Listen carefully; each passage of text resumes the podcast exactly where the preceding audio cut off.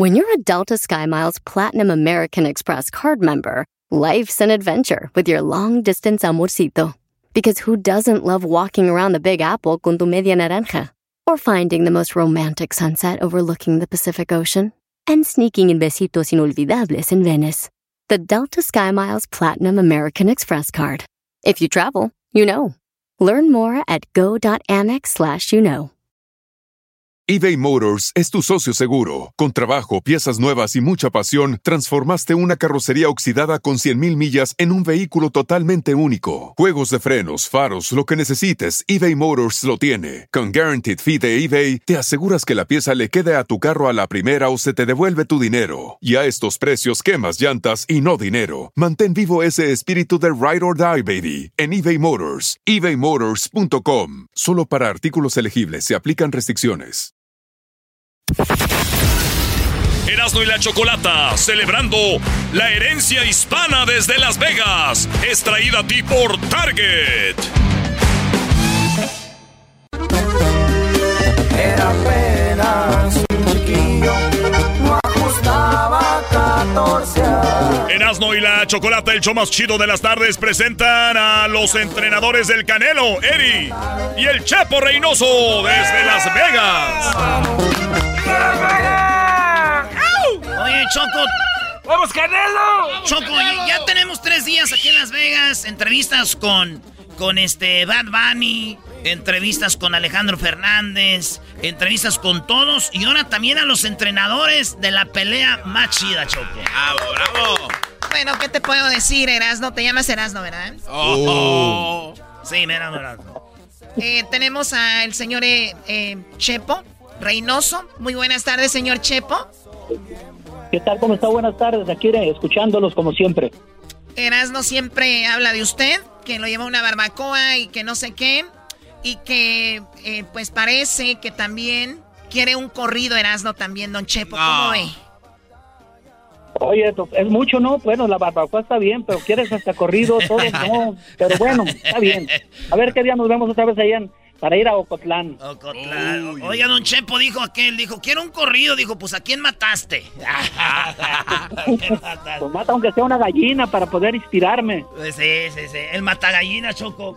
Bueno, oye, tenemos también a Eri Reynoso. ¿Qué tal? Buenas tardes, ¿cómo están todos por allá? Bien. Muy ya bien. Se me, ya se me tocó la birria, oiga. Sí, faltó, faltó la birria, el Eri. Oye, Eri, pues muy, muy bien los pasos de, de tu padre. Obviamente, más allá del boxeo, sabemos que son personas de, pues de mucho respeto, de trabajo y que la vida, la vida te, te, te, te da esa, pues ese pago, ¿no? Te paga el, hacer las cosas bien. Eh, ¿Cómo te ves de aquí, eh, antes de empezar con Canelo, a, a donde han llegado ahora, Eri? ¿Cómo, cómo, cómo te ves como profesional? No, pues eh, la verdad este el boxeo es algo que me, que me apasiona, que amo desde, desde niño. Me llevó mi papá a entrenar desde los ocho años y siempre me ha gustado bastante. Y pues a seguir trabajando, a seguir aprendiendo y ojalá y Dios quiera y, y sigamos eh, haciendo campeones mundiales. Eh, Choco, Eri, uno de los entrenadores, de los mejores entrenadores del mundo, eh, está así en, en los libros del boxeo. Eh, don, don Chepo, ¿alguna vez usted quiso hacer boxeador, campeón a su hijo y, no se pudo o nunca quiso usted ir por ese lado? No, sí, él, él, este, en los barrios, en los barrios es complicada la vida porque hay, hay unos muy gandallas y la idea de llevar a Eddie y a, Marlon, mi otro hijo, a entrenar al gimnasio de Julián Magdaleno fue precisamente por eso, porque en, los barrios hay gente muy aprovechada y él tenía problemas los muchachos tenían problemas con otros, otra gente ahí del barrio y fuimos a llevarlos a entrenar y al rato este, aprendió el Eddie, peleó en, en, amateur, hizo peleas amateur pero pues a la mamá no le gustaba mucho ni le sigue gustando que el, boxeo y pues nada más tuvo una temporadita en- de, amateur pero él ya tenía la- el, boxeo en, la sangre y, y le gustó mucho y le siguió de filo después ya como entrenador y bueno hasta donde ha llegado y es un gusto para mí una satisfacción ver que a lo mejor aquellos muchachos pandilleros ni sabían lo que estaban haciendo cuando lo cuando cuando los ah, correteaban y todo lo que estaban creando era un chico monstruo que al final de cuentas eh, eh, gracias a ellos gracias a ellos este mi hijo está ahorita donde está Qué chido. Un día, un día ahí en, en, la casa, a gusto, otro día en el ring, esta vez eh, con, con el Canelo, una vez más, donde hay tantas cámaras, gente de millonaria ahí en las primeras filas. Y, y Choco, el trabajo, el verdadero jale, dicen del boxeo, Eri, es de que se hace en el gimnasio, ¿cuántos días antes? ¿Cinco o seis meses antes? No, para una pelea, pues más o menos son como unas 12 semanas. Pero para ser un campeón, pues se necesitan muchos años, la verdad, este, muchos años de trabajo y, y para una pelea, pues sí son como unas 5 o 6 semanas nada más. Cinco, seis unas son 12 semanas, pero. Eh, cuando, cuando, antes de que empezaran con el Canelo, eh, Choco, porque siempre hablamos del Canelo, pero hay una historia detrás. Y, y antes de llegar con Canelo, ¿A qué boxeadores tuvieron ustedes ahí en su equipo? Eh, pues hemos tenido varios campeones. Eh, el primero fue el Chololo Larios, que fue campeón mundial Super Gallo y fue campeón mundial Pluma. Después el Chatito Jauregui, que en paz descanse, que fue campeón ligero. Y, y pues ya después empezamos a trabajar con más. Eh, estuvo también por ahí el Gallito Novoa, José Argumedo, que fue campeón paja también, y con muchachas también, con mujeres también estuvimos trabajando con campeones mundiales. Qué chido. Eh, Choco, nos están oyendo en todo, pues está la banda de México, de Estados Unidos. ¿Cuál es, eh, Chepo, cómo ve usted esta pelea con Triple G, la tercera? ¿Cómo? El Canelo dijo que le gustaría noquear y que va a noquear. ¿Usted ve que esto vaya a pasar?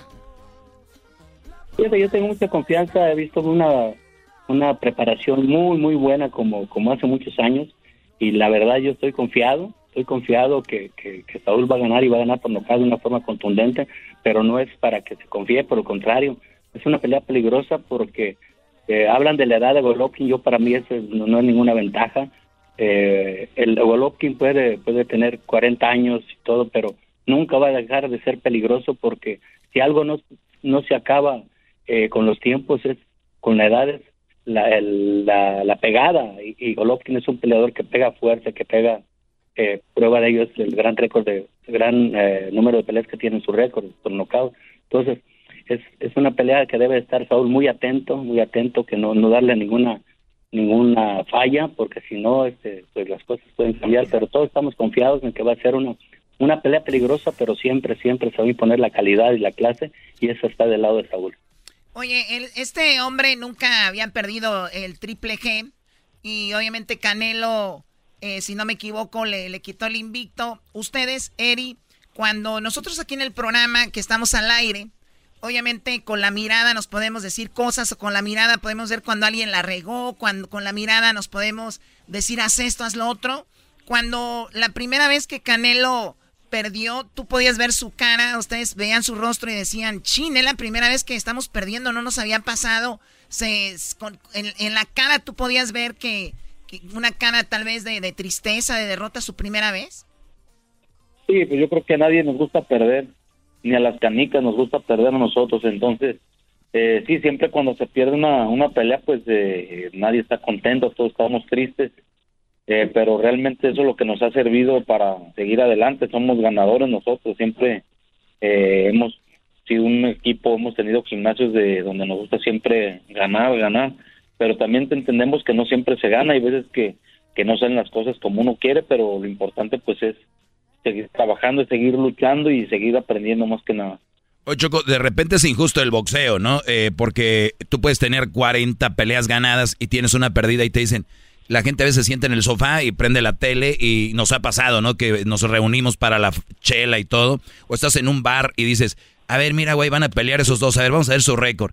Nah, mira, ese güey ya tiene una perdida. Tiene 40 ganadas y ya tiene una perdida como si, como, o, sea, e, e, es injusto por esa parte, ¿no, Eric? Que ven una perdida o dos y dicen, mira, ese güey ya tiene una perdida o dos. Eh, sí, pues es que la gente a veces les gusta los invictos o que no han perdido, pero eh, en su mayoría todos los grandes campeones de las leyendas, todos han perdido peleas.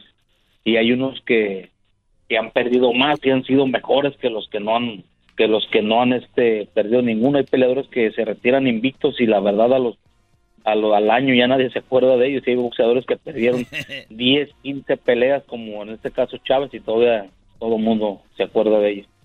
Oye, ¿cuál pelea le, les pudo más a ustedes? Primero, Chepo, para los que le están cambiando, estamos aquí con el Reynoso y el Chepo, que mañana, mañana sábado, estarán en el ring eh, con el Canelo, el Canelo Álvarez. ¿Cuál pelea le, les ha dolido más? ¿La de esta de la última que se perdió con el, el ruso?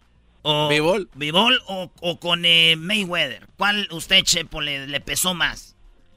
Fíjate que todas, todas que las, las derrotas, eh, cuando, cuando uno es gente de vergüenza, te calan, te calan todas las derrotas. La, la primera con, con Mayweather, este, pues eh, la cosa es que no estás acostumbrado a perder. Saúl no nos tenía acostumbrados a perder, nunca había perdido, entonces de un de repente te, te, enfrentas con una derrota y la verdad eh, caló y dolió mucho y más que nada porque toda la, todo un pueblo mexicano tenía estaba confiado en que Saúl ganara, desgraciadamente se hizo lo que se pudo, siempre siempre se ha hecho lo que se pudo. Esa noche no era no era eh, no fue la noche de Saúl, pero pero no se podía quedar eh, acostado o llorando, no, no, no, al contrario, levantó la frente y vámonos para adelante. Y después de esa derrota, yo creo que aprendió, aprendió, aprendió mucho y hasta llegar a, a donde a estas alturas que tiene. Eh, Tú, Eri, también igual lo mismo, son las dos dolieron igual. Eh, sí, todas las derrotas duelen. Eh, cuando tienes menos experiencia, pues obviamente te duelen más. Ya cuando tienes experiencia, ya más años en el, en el, en el boxeo, pues las vas asimilando de otra manera. Eh, ¿Cómo se asimilan? Pues con trabajo, ver qué es lo que hiciste mal. Porque no nada más este puede, tienes que perder una pelea para haber hecho las cosas no tan bien. También puedes ganar una pelea y a lo mejor no hiciste las cosas como deberían de haber sido.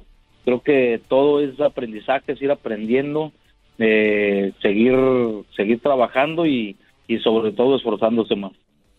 ¿Cuál se podría decir, Eri, que fue la pelea más padre que tuviste, que dijiste, wow, qué pelea tan buena, qué buen triunfo, más allá de, una pelea famosa, una pelea que te hayas visto que, que Canelo dio su mejor pelea? Eh, pues mira, yo siempre he guardado en la memoria la victoria que tuvo con Eury González cuando él peleaba apenas 10 rounds, le ganó a un a un boxeador que había ganado todo en el amateur, había sido campeón panamericano invicto y Saúl apenas tenía como unos 16, 17 años y fue una de las mejores peleas que yo le he visto a, Saúl. Eh, son de las que me, me marcaron más pues en la carrera de Saúl y también eh, cuando ganó el campeonato mundial con Hatton, cuando le ganamos a Miguel Cotto, cuando le ganamos a Golovkin, ha habido, ha habido muchas. Una ganada con Golovkin, una empatada, esta es la tercera. El el, el, la primera, la primera empate y el, el, primer ganado, ¿ustedes estuvieron contentos con eso o sintieron que Canelo ganó las dos? Eh, pues yo siento que la primera eh, pudimos haberla ganado nosotros. Eh, si la hayamos ganado, nadie haya dicho nada, pero fue una pelea muy competitiva y creo que el empate, pues al final fue justo. La segunda pelea creo que la ganamos unánimemente y nos la dieron por decisión dividida, pero pero creo que han sido peleas muy apretadas y por eso se está haciendo la, tercera. Muy bien, bueno, el día de mañana México tendrá los ojos, eh, y bueno, todo el mundo, Canelo ya es un boxeador que, que vende mucho y que jala mucho y que obviamente ustedes estarán ahí. ¿Alguna primicia, muchachos, que va a salir ahí con la música acompañando al Canelo? Eh, pues no, ahorita todavía no, no sabemos, nada más sabía que el himno nacional iba a entonar una, una chava y hasta ahorita pues como siempre Saúl va, va a salir va a salir solo al ring. ¿Cómo se llama Diablito la que va a cantar el himno? Este, Cristina Rose. Carolina, Rose.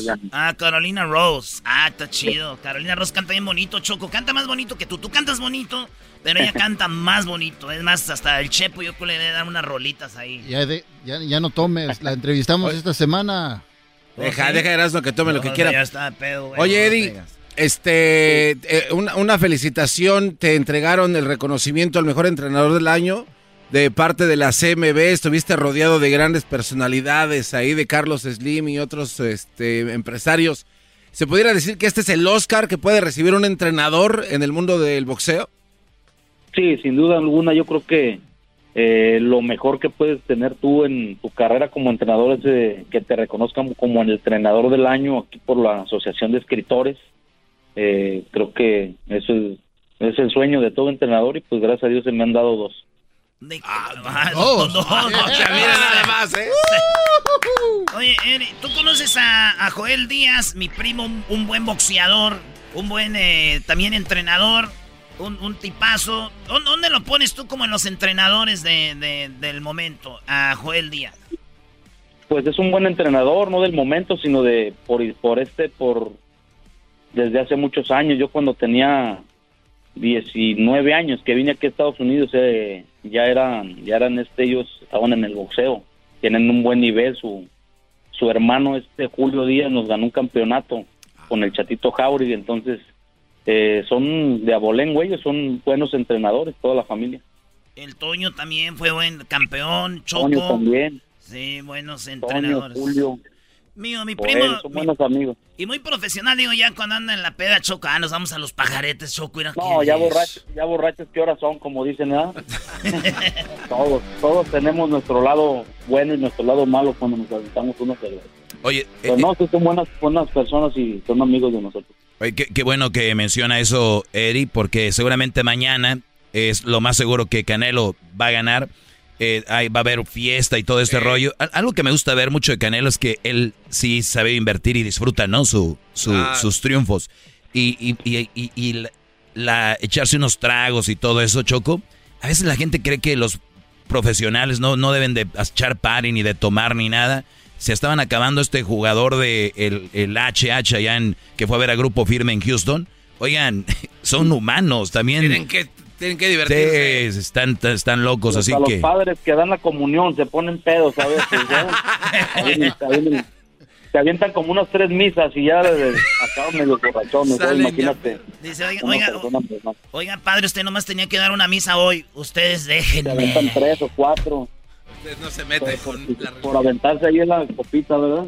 Ey. Bueno, pues mucho éxito eh, el, el día de mañana. Será una, una gran pelea y que, y que disfruten y que gane el Canelo. Y obviamente, pues que, que- que regresen con bien a, a México. Eri, señor Chepo, muchas gracias por la plática. contrario, gracias también con ustedes y que tengan un feliz fin de semana. Igualmente, cuídense mucho, un abrazo. Por Saludos a todos los que nos escuchan. Por último, Eddie, eh, si tengo que apostar mi casa, ¿la apuesto a favor de Canelo o no? Su casa y hasta todo lo que quiera apostar. ¡Vámonos, Recio! ¡Eso! ¡Vámonos! Oye, pues ahí está Choco, gran eh, pelea que se viene el día de mañana. Y eso, así arranca este programa hoy. Arrancamos con la entrevista con los entrenadores de los que, oye, por cierto, fue muy difícil eh, hacer la entrevista con ellos porque obviamente están ya concentrados. Yo no sabía que se concentran todos. No, hombre, hasta el, hasta el, hasta el chofer que los va a llevar a la arena. Todos eh, están concentrados, Choco.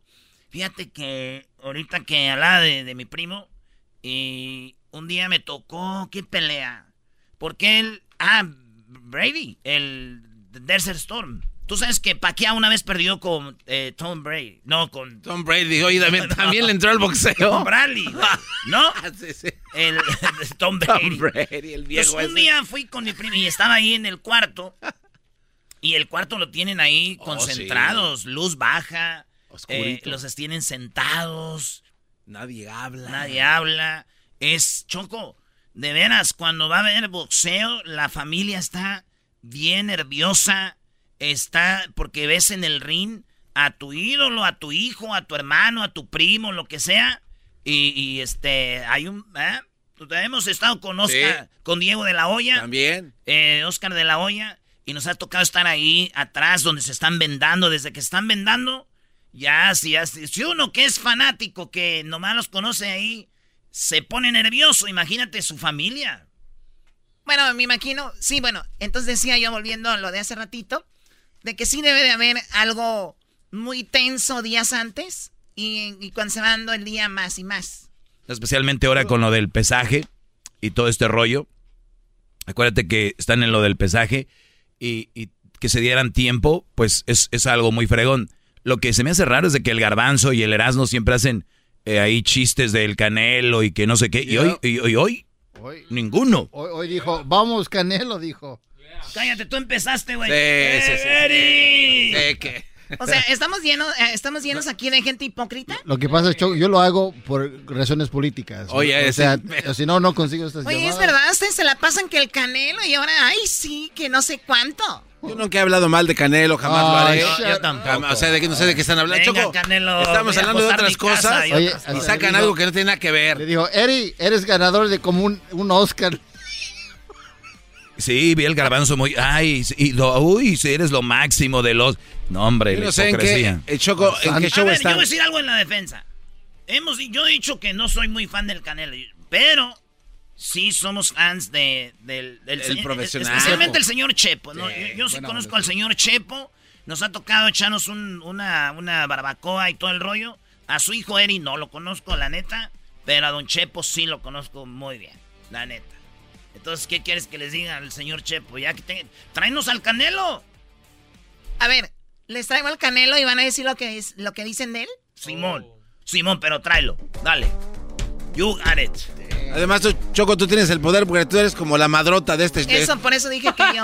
Sí, porque yo soy la madrota, garbanzo. ¿Y tú qué eres? Eh, Nada. Ay, señor, el, el Oscar. No lo hagan reír. Estamos desde Las Vegas, señoras, señores. cerebro. Muy buenas tardes. Erasmo y la Chocolata en vivo desde Las Vegas, celebrando las fiestas patrias y la independencia de México. Las Vegas! Mañana vuelan los. Choco, esta noche voy a ir a ver a Franco Escamilla. Ah, mira, pégame por preguntona. Ah. Erasmo y la Chocolata, celebrando la herencia hispana desde Las Vegas, es traída a ti por Target. Así suena tu tía cuando le dices que te vas a casar. Y que va a ser la madrina. Y la encargada de comprar el pastel de la boda. Y cuando le dicen que si compra el pastel de 15 pisos, le regalan los muñequitos. Y cuando se da cuenta de que pagar más por algo que no necesita, no es un buen deal. Pero no te preocupes porque no todos los deals son malos. En ATT, ella no necesita el plan más caro para obtener sus mejores ofertas en smartphones. Hasta en el nuevo Samsung Galaxy S24 Plus, ahora con Galaxy AI. Descubre cómo obtener el nuevo Samsung Galaxy S24 Plus con AI por cuenta nuestra con intercambio elegible. Conectar lo cambia todo. ATT. Las ofertas varían según el dispositivo. Están sujetas a cambios. La oferta del S24 Plus de 256 GB disponible por tiempo limitado, sujeto a términos y restricciones. Visita tt.com diagonal ES-US diagonal Samsung para más detalles. eBay Motors es tu socio seguro. Con trabajo, piezas nuevas y mucha pasión, transformaste una carrocería oxidada con 100.000 millas en un vehículo totalmente único. Juegos de frenos, faros, lo que necesites, eBay Motors lo tiene. Con Guaranteed Fee de eBay, te aseguras que la pieza le quede a tu carro a la primera o se te devuelve tu dinero. Y a estos precios, quemas llantas y no dinero. Mantén vivo ese espíritu de Ride or Die, baby, en eBay Motors. ebaymotors.com. Solo para artículos elegibles se aplican restricciones.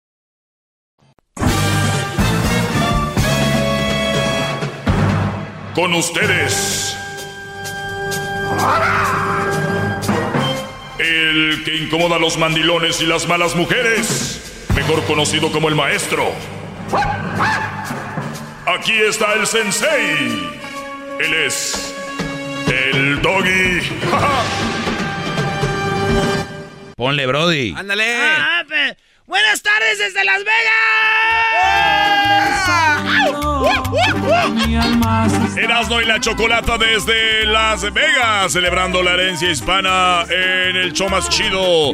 Desde la suite número 326, piso 18. Dejen de estar diciendo la, la locación. Decir dónde estamos. ¿Qué, maestro? Bienvenido otra vez a mi clase. Oigan, buenas tardes. eh, un día más. Este es el, el- el tercer día aquí. Y, y la verdad, eh, lo hemos sobrevivido. Mañana será el. seguro- esta noche será la más loca. Oiga, pero usted se ve completo, pero el Erasmo sí ya. No, no me veo completo, No, pero. oye. Ayer lo vi corriendo ahí, que dejando a mujeres. La volvimos a hacer, garbanzo. ¡Qué recuerdos! ¡Qué recuerdos! ¡No te vayas! Parecían balcero este. A ver, ¿cómo? No, no, no, no. Ya, güey, dale, Vámonos. ¿cuál es tu clase, Ándale, maestro? Doggy. Oigan, buenas tardes. Eh, estamos aquí desde Las Vegas. Saludos a toda la raza que, ha estado acá. Pues como ya saben, eh, las entrevistas que hemos tenido ha sido muy fregón este recorrido y pues muy, muy, muy, muy contentos. no dejes de estar haciendo tus de ridiculeces que no dejas que se concentre el maestro. Por favor. ya, ya lo regañé por... Este brody no aguanta. Ok, dice, maestro, ¿qué piensa de las mujeres que salen con hombres 10 o más años jóvenes que ellas? Ah, pues está bien. ¿Qué opino de ellas? No sé. Es que no sé de qué mujer eh, específicamente me hablas, pero por lo general una mujer que ande con un hombre que es 10 años mayor, hay muchas razones. Y una de ellas puede ser que, que el Brody sea más maduro y otra que el Brody sea más estable económicamente, ¿no? Eh, eh, es una manera de decir, soy interesada, pero no, no me fijo en eso, sino en que es maduro. O sea, es la verdad. Ni una mujer anda con un güey 10 años mayor que ella que se, esté mejor económicamente. O sea, la verdad, nadie. O sea, si no tuviera lana no saldría. Es que, nadie. Entonces o solo que, la, o solo que la mujer sea muy cateada y que, le, y que gane bien y el brody sea un güey huevón. ok, entonces es mentira eso que dicen que me gustan a mí los hombres maduros porque puedo platicar bien con ellos. Sí, sí, a ver, es, verdad, a todos nos gusta tener conversaciones interesantes y es verdad que en cuanto más edad tienes, puedes tener conversaciones más interesantes que un chavo, ¿no? Y, y luego de repente hay mujeres que dicen, bueno, yo estoy madura y me gustan más jóvenes, ¿no? Entonces, depende qué edad estamos hablando, porque una cosa es que tu mujer tenga 50 años y andes con un güey de 40. ¿Me entiendes? y, y, otra cosa es de que tu mujer tengas 20 años o 25 y andes con uno de 15. O sea, es dependiendo en qué etapa de tu vida. Es como que cuadra más. ¿Y, y, qué es lo que estamos buscando? Hay mujeres que se acaban de divorciar, que están en una etapa donde ya vivieron con un güey años y tiene 60 años y se encuentran uno de 40, sí. 45. Entonces le dicen, oye, ¿por qué andas con uno, uno más chavo? Que no es como que una ton... Bueno, tiene 45, no es un niño. ¿Me entiendes? Entonces, eh, igual con las mujeres. ¿Por qué una mujer, qué pienso con una mujer de que anda con uno de 10 años mm, eh, mayor que ella? ¿Qué tal si ella tiene 50 y él 60? Creo que ahí ya no hay mucha... Pero si la chava tiene 23 y el Brody tiene 33, creo que no hay mucha diferencia porque creo que una década, creo que una década no es. Ahora, 20, ahí ya se le está viendo más. Yo siempre les he dicho, una década 10 años no, es mucho. O sea, si Garbanzo ahorita que tiene cincuentón, anda con una de, de 40, no se va a ver mucho. Ahora si anda con una de 60, ¿qué tal si es un forro que se ha cuidado bien y es una mujer que no se la hace de pedo? No enveje, no, yo he conocido dos, tres. Sí, entonces eh, creo que 10 años ahí, Brody, no sé. Es como si me dijeras qué opina una de que anda una de 23 con una de 25. O una de 30 con una de 33. es lo mismo, para mí y, y 10 años no es la gran diferencia. Ya de más de 10 ya empieza. Porque sí, ya cuando el Brody tenga sus 60, ella tiene 50. Y a los 50, las mujeres agarran un flow. Un segundo aire. Mm. aire, vamos a decirle. su segundo aire, dijo don. El don, Oiga, maestro, don pero, Rucailo. Pero, pero su, su manera de contestar es bien, este, o sea, bien sencilla. ¿Le preguntan a alguien más? y hubieran dicho, no, no, no, este, adelante, denle, pero usted siempre muy cauteloso. Claro, gracias, Brody. Pon música tú, Brody. Eras no, Ese es de película. Eh, oye, maestro, mañana no, no tenemos show. Hay que echar desmadre en la noche. Hay que echar. Güey, Eres un descarado. Eh, cuando llegamos el martes en la noche aquí, eh, eh, hiciste de las tuyas. Miércoles, jueves, y hoy, otra vez. y ya, estás listo para echar desmadre bien. No, pero es que me han dejado solo ustedes. Me han dejado no, no, tú, güey, te Me he quedado solo, sin tus besos, abridamente enamorado a mí. Tú te fuiste con aquellas. ¿A dónde vas a ir al ratón? ¿Con quién te toca? Con las que graban videos. Vas a ir a grabar este. te, van a poner guantes de box. Bueno, un comercial.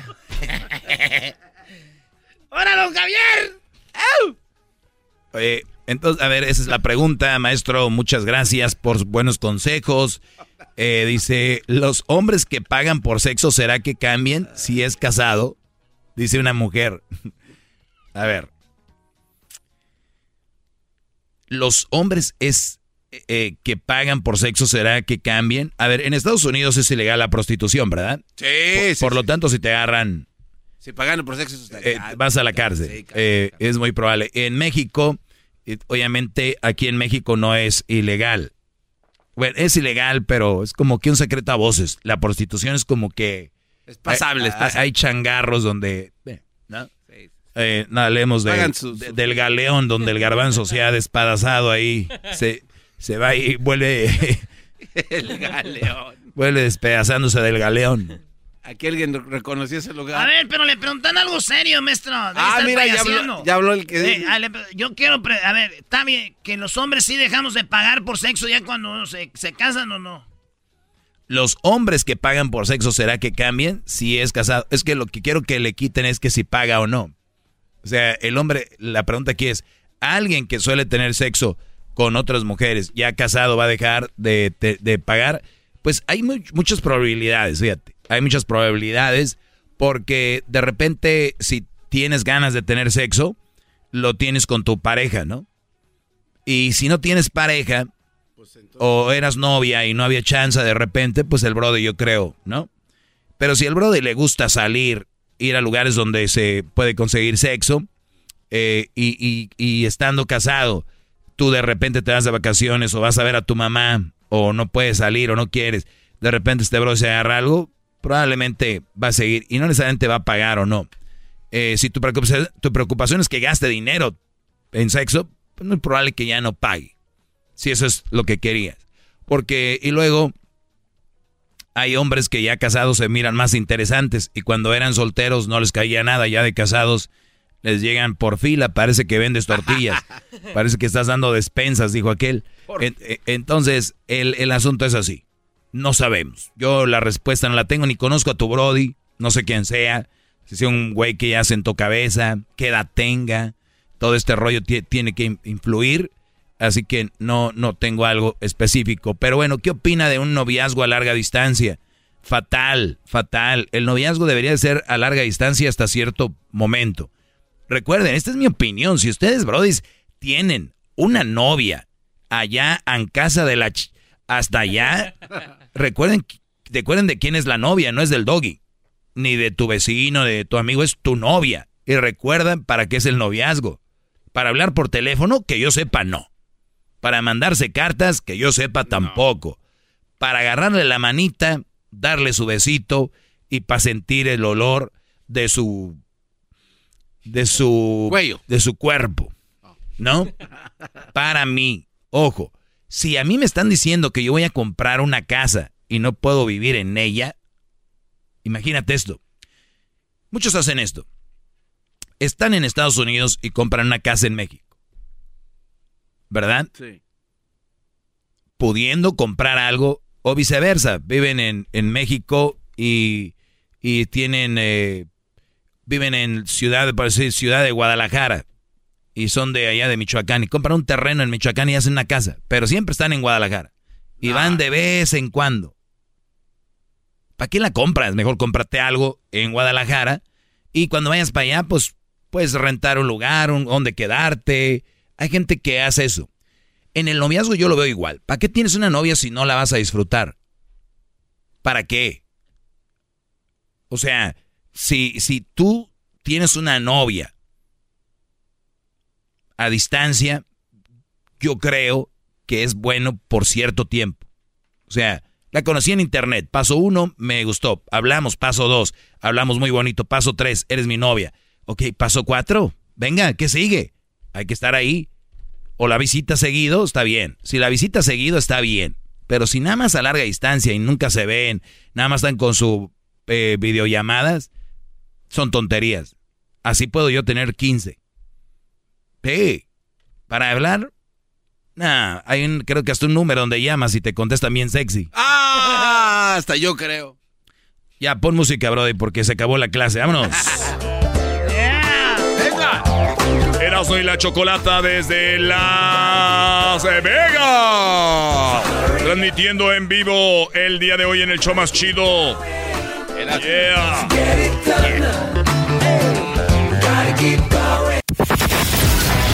Erasmo y la Chocolata celebrando la herencia hispana desde Las Vegas. Es traído por ATT 5G.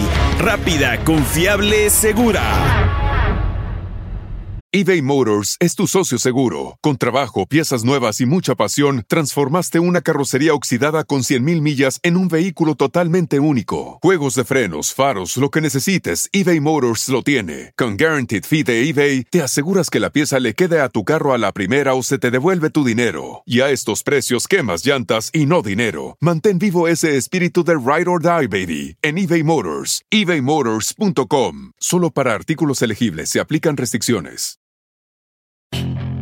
Puedes hacer dinero de manera difícil, como degustador de salsas picantes, o cortacocos, o ahorrar dinero de manera fácil con Xfinity Mobile.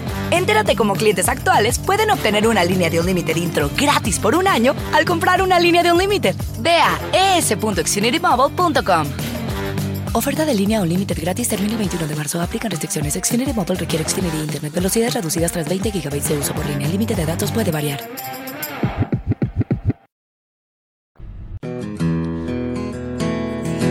Erasmo y la Chocolata desde Las Vegas. A ver, Garbanzo, no grites mucho. Dejen de estar tomando, por favor. No, no, ¿quién va a dejar de tomar si estamos en Las Vegas? Es pecado dejar de tomar aquí. Aquí, cuando tú no estabas, dijeron, cada vez que digan Vegas, vamos a tomar un shot, llevan dos veces. Bueno, ya cállate, ya cállate, Garbanzo.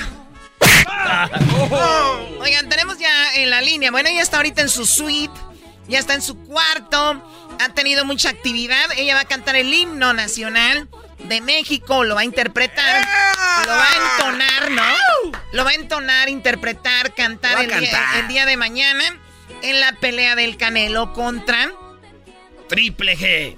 Oye, Choco, acabamos de entrevistar al, Chepo y a Eri Reynoso y, y tenemos una la que va a estar cantando el himno que está en su cuarto. No me han querido dar en qué cuarto está. Yo quiero llegar ahí a decirle si todo está bien. A llevarle no, no, no, no, no, gracias. No, no empiecen. Carolina, ¿cómo estás? Buenas tardes. Hola, hola chicos, ¿cómo están? Ay, qué bonita introducción, ¿eh? Muchas gracias chicos, estoy de verdad bien contenta. No me la creo todavía que, que pues ya mañana, ¿verdad? Vamos a entonar ahí el himno nacional. El himno. Y, y pues Ay, no, estoy de más contenta. oye, Carolina, eh, pues te hemos visto mucho en las redes, pues, donde has crecido con tus, eh, algunos de tus covers y ahora haciendo cosas tú ya, pues, eh, ya propias. Y también, obviamente, sabemos que eres muy talentosa, muy carismática, muy guapa. Eres una niña, pues, que tiene mucho. Gracias. Y, y ahora el, el himno de una pelea muy importante. Este es el momento más importante de tu carrera, donde va a estar más expuesta que nunca? La verdad que sí, y es algo que, que le estaba platicando con mi mamá justo en estos días, porque pues gracias a Dios, ¿verdad? El año pasado tuvimos la fortuna y la bendición de, de aparecer ahí en las pantallas de Times Square. Bien bonito, la verdad que es algo que yo veía bien lejano y, y, le dije a mi mamá, o sea, yo, yo pensaba cuál iba a ser ese momento mágico, ¿no? De este 2022 y, y así, yo estaba pasando la vida, no, pero sí pensaba de repente de que cuál va a ser ese momento icónico, ¿no? De, de mi año. Y para mi sorpresa también algo que veía bien lejano, porque la verdad sí era una de, de, de, los, ¿cómo se llama? De los deseos que tenía en mi listita, ¿no? entonar el himno nacional en una pelea del Canelo. En casa lo admiramos un chorro, de verdad. En cada pelea siempre... ¿El, Canelo te conoce? eh, no, no, no nos conocemos en persona, pero aquí en la casa nosotros siempre vemos, ah, aquí va a poner la casa y nos ponemos en la cochera, ponemos la tele. Qué chido. y, ahora, te van a, y ahora te van a ver. Y ahora te van a ver. o sea, esa esa tradición obligada, sí, pues, o sea, dice mi familia, nomás que ahora te vamos a ver en la tele. ah, ¿te imaginas? estamos bien emocionados. Como dijo Alex Lora, ¡Amá, prende la televisión que está de hija! Oye, Choco, tenemos, a ver, sí, muy bonito todo, muy bonita, muy talentosa, cobres, canta muy fregón, pero digamos la verdad. Dentro de ella ya está aquí, ya olió Las Vegas, ya huele a Vegas, ya huele a Erasmo alcohólico, ya huele a eso. la verdad, entre más se acerca el momento hay que decirlo. La han regado muchos en el himno, la han regado. Y no quiero ser yo esa, ese, ese aguafiestas, pero Carolina, eh, ¿tienes, tienes un buen paquete y, lo has pensado, has dormido bien. sí, sí hemos dormido. Pues yo, yo creo que mientras se ensaye, mientras se practique, eh, no hay manera de que salgan mal las cosas hemos estado previniéndonos muchísimo porque de repente en esos lugares hay rebote, entonces voy a llevarme mis audífonos, este voy a ponerme un clic en el en el ¿cómo se llama? en el oído para ah, en el oído. No el tiempo. Sí, o sea, la verdad es que sí hay que prevenirnos por cualquier cosita, no para hacer el mejor papel y más porque pues el himno yo siento que nos conecta a todos los mexicanos muy pasado de lanza, ¿no? Bueno, será que cuando lo escucho yo sí me pongo la, se me pone la piel chinita y siento que pues es, es, música que nos une a todos y, y por unos segundos vamos a estar todos los mexicanos y todos los fans del Canelo unidos y, y es algo que me parece muy mágico.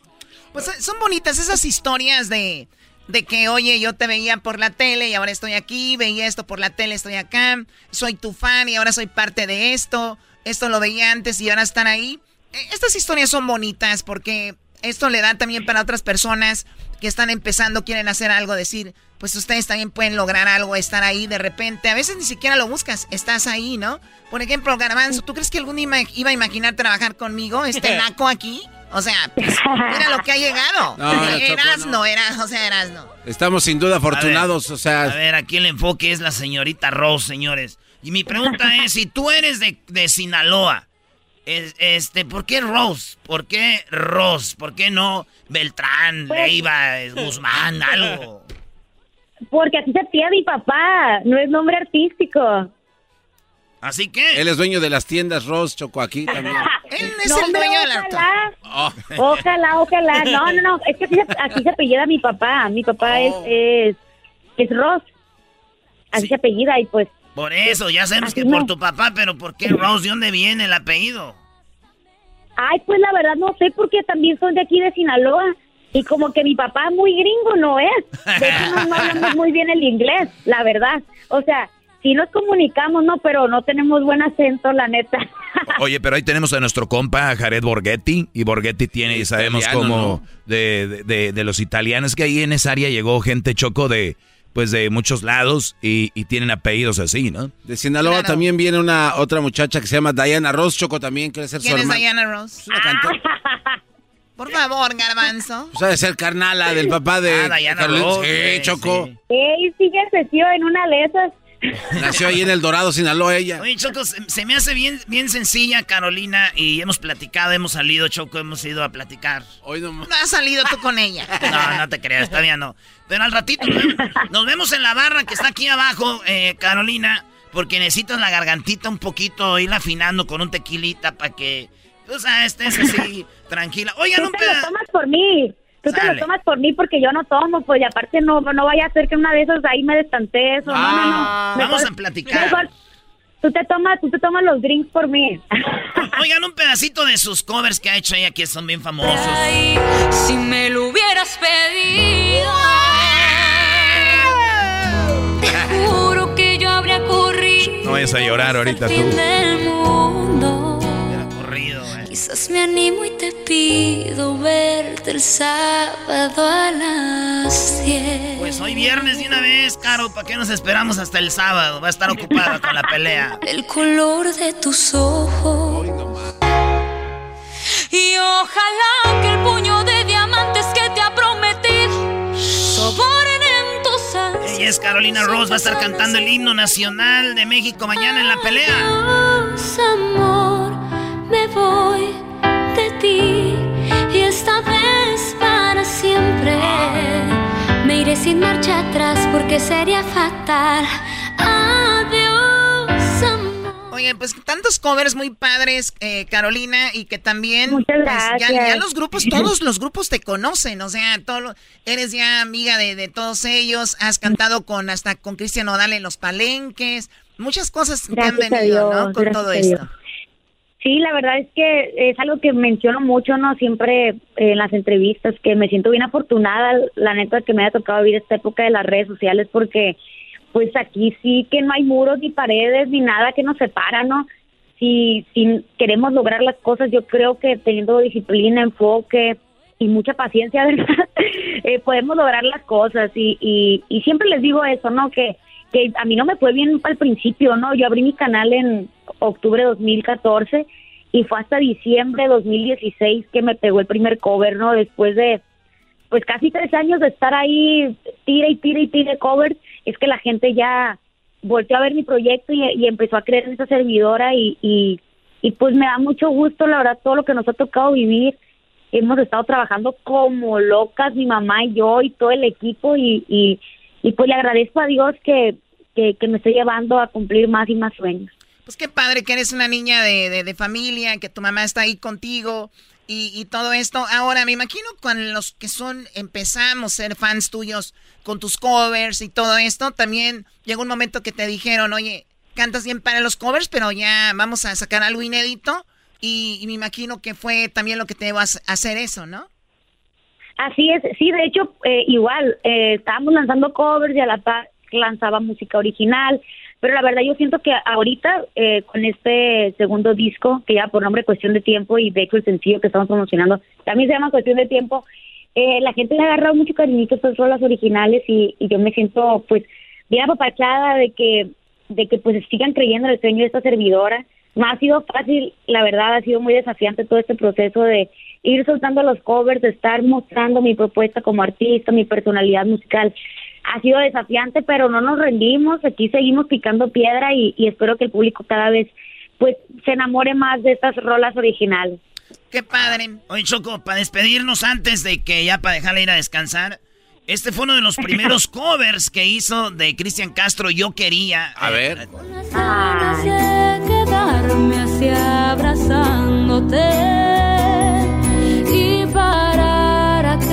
¿Quién es más guapa? Eh, ¿Cristian o Carolina? Oye, Doggy, qué bárbaro, Oye, qué malo Doggy, eres. ¿qué ¿Sabes va? qué? Ya, no. Oye, Qué grosero. qué grosero eres, la verdad. Oye, Carolina, cuídate mucho. Por aquí estamos en Las Vegas, nos estaremos viendo, ojalá para saludarte y que Claro luzcas. que sí, primeramente Disfrútalo, Dios. disfrútalo. Muchas gracias chicos por el espacio y pues mañana con todos los poderes ahí a, entonar con mucho orgullo el himno. Gracias a todas las personas que están escuchando la entrevista, les mando un fuerte abrazo, muchos besitos y pues ya esperando, ¿verdad? Que sea mañana para entonar con mucho orgullo. Eso. Bueno, Señoras, señores, en el show más chido de las tardes desde Las Vegas, ella fue Carolina Rose. Mañana interpretando, entonando el himno nacional de México en la pelea del Canelo contra Triple G. ¡Tú sabes, Triple G! Las palabras sobran. Erasmo y la Chocolata celebrando la herencia hispana desde Las Vegas. Es traído por ATT 5G. Rápida, confiable, segura. Puedes hacer dinero de manera difícil, como degustador de salsas picantes, o cortacocos, o ahorrar dinero de manera fácil con Xfinity Mobile. Entérate cómo clientes actuales pueden obtener una línea de Unlimited intro gratis por un año al comprar una línea de Unlimited. Ve a es.xfinitymobile.com. Oferta de línea Unlimited gratis termina el 21 de marzo. Aplican restricciones. Xfinity Mobile requiere Xfinity Internet. Velocidades reducidas tras 20 GB de uso por línea. El límite de datos puede variar.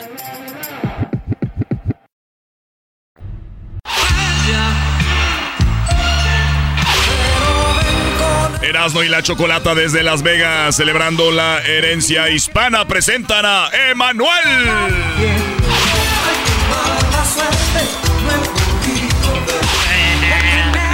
¡Sáquenlas, sáquenlas! Mira, señores, la Choco dijo que no tomáramos. Le dimos un chat y como no está acostumbrada a tomar, la Choco anda muy mareadita. Soldada caída, en otras Oye, palabras. la Choco Mariadita en Las Vegas. Esta suite está muy grande. Sí. No vayan a querer hacer montón. Tenemos ya en la línea Emanuel. ¡Emanuel! ¡Ah, ¡Emanuel! Emanuel. Emanuel, buenas tardes.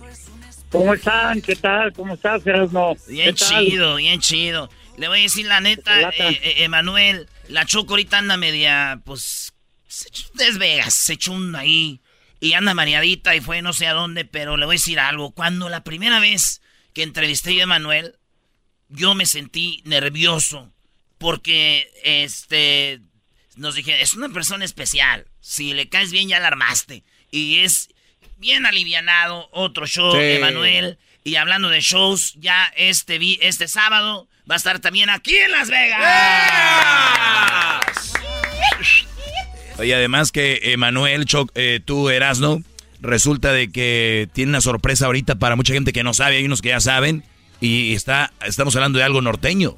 Ay, ay, ¿Algo norteño, Doggy? Imagínate. Sí, bro. Emanuel, ¿qué onda con eso de norteño? Pues mira, hace tiempo, bueno, hace un tiempo estabas hablando de una entrevista que hicimos allá. Y en esa entrevista platicaste, me preguntaste, oye, habría que hacer algo más para que toque a la gente de otra forma. Y ahí se nos quedó la idea de, salimos de ahí, me acuerdo que veníamos en la carretera y veníamos piense y piense en hacer algo dentro de lo que es la música mexicana. Digo, yo como mexicano, pues la música mexicana la tengo pues en, las venas, ¿no? Como tú y como todo el mundo. Y cuando era chico, pues yo cantaba mucho mariachi. Después tuve la opción de cantar siempre en programas con mariachis y muchas cosas con Lola Beltrán. En fin, eh, fue algo que aunque nunca grabé, siempre lo canté. Cuando salimos de allá de esa entrevista, veníamos pensando, ¿y por qué no hacemos algo este, dentro de lo que es el tinte mexicano? Y estamos, piense piense.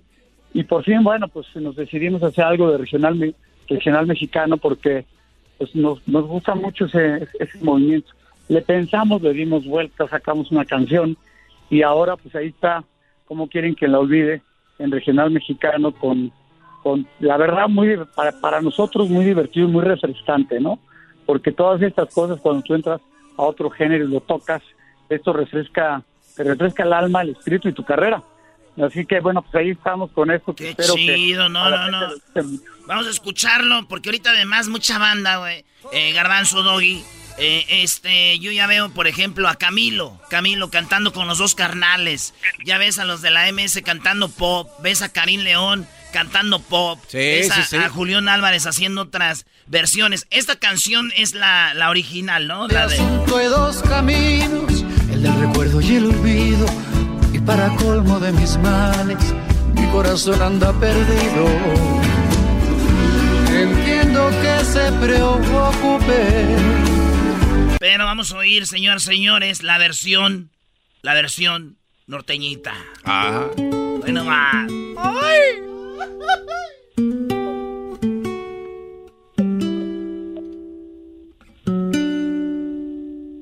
¿Cómo quieren que la olvide? Si en cualquier cosa la recuerdo, el mismo cielo con sus nubes me la dibuja en cuerpo entero, usando de pincel mis miedos. ¿Cómo quieren que la olvide? En este asunto hay dos caminos, el del recuerdo y el olvido. Y para colmo de mis males, mi corazón anda perdido.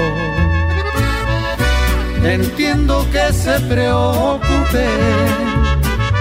Esto no es cosa de juego. Y esta mujer cala hondo. Me va dragando por dentro. Mi pena no tiene fondo. Si alguien me dijera cómo salir de aquí, es que me perdido buenaza, ¿eh? dentro de mí. Si alguien me dijera cómo sobre ¡Qué buena rola! Oye, es la, es la misma canción, pero parece otra. Sí. Sí, pues sí, le dimos la vuelta. Dimos la vuelta y la trajimos, yo creo que de donde era, ¿no? Es, mexicana. Se escribió pues como bachata primero, luego la llevamos al, al pop y, y la verdad que lo, donde más me gusta y como más me gusta la canción es en este en este género, ¿no? Está padrísima, estamos felices y ya sabes que le escribió Fato, con Fato pues he tenido Ah, varias cosas, que es un súper compositor y buen amigo aparte, un gran amigo, y bueno, estamos muy contentos con lo que lo que hicimos. Le pensamos, le dimos la vuelta, lo hice con mucho cuidado y, y al final pues a- hay que arriesgarse a hacer las cosas y pues es, como te digo es una característica de, de- de- de lo que he sido yo, ¿no? Arriesgándome a hacer cosas y metiéndome a otros géneros, trayendo el género un poquito a Emanuel y moviendo a Emanuel un poquito hacia el género. Qué Entonces, chido, fue qué algo, chido. Quedó buena. Quedó buena. De, de toda la vida esto, maestro. Oye, no, y sabes qué me gusta mucho de que qué bueno que se estén rompiendo estos es- esquemas de que eh, alguien de regional grababa en pop y esos güeyes que hacen grabando acá y de repente los poperos grababan algo de regional y esos güeyes que están haciendo acá y creo que los reggaetoneros abrieron eso de, hacer colaboraciones. Bueno, los raperos lo hicieron, lo, lo hace Justin Bieber, lo hace todo el mundo y, qué bueno que se esté abriendo alguien como digo, Emanuel, que estamos hablando alguien que es toda una institución y que es alguien que está clavadísimo en su género, es un rey y que de, repente diga, ¿sabes qué? Vamos a grabar esto muy fresco, estilo eh, Cristian porque es norteño, pero norteño mariachi también, ¿no, Emanuel? Sí, así es. Es norteño, mariachi, pop, en fin, ahí le metimos de todo. Y ven, yo estamos grabando otras canciones, tenemos otros temas que vamos a seguir grabando. No tengo pensado ahorita hacer ninguna colaboración, pero a lo mejor sale alguna y si, la, si esa que sale tiene una razón de ser, la haremos, ¿no? Porque yo creo que todo tiene que tener una razón. La canción, cuando tú la cantas con alguien, por algo la estás cantando, qué dice la canción, y no se trata nada más de hacer eh, algo porque está de moda, sino hacerlo con- desde el fondo del corazón, man. Y bueno, pues aquí está, aquí esperemos que esto camine muy, muy bonito, ¿no? Qué chido. Y saben que Emanuel eh, se va a presentar este sábado aquí en Las Vegas y no es en cualquier lugar, maestro. Y yo creo que Emanuel sabe más que nosotros. Este lugar no se presenta cualquiera. Este es el Coliseo del César Palace, güey. El, el hotel. Este hotel, si usted un día viene a Las Vegas. Icónico. Si usted un día viene a Las Vegas en septiembre, cáigale al César Palace porque en el lobby, que hay barras y todo, hay mariachis, ahí está toda la raza aquí en ese hotel, así que ahí va a estar Emanuel, ¿verdad? Emanuel en el César Palace. Bien, Sí, felicidades. ahí, vamos, ahí- vamos a estar mañana. Mañana estamos en, en el Coliseo y vamos a cantar este tema y otros dos temas más con el mismo concepto. Que ya, lo, ya los escucharán y espero que se diviertan. Imagínate en mariachi, güey, toda, toda la vida, güey. Toda la vida. Vengan, que vengan al show. Uy, ay, sí, podemos ir al show. Güey, es gratis. Era- lo quiso decir. todos. Nomás, nomás tengan cuidado con la chocolata, ¿no? Oiga, Sí, ahori- la malita. Oiga, Emanuel, ¿qué posibilidad hay de meter tres morras que vienen de Monterrey conmigo?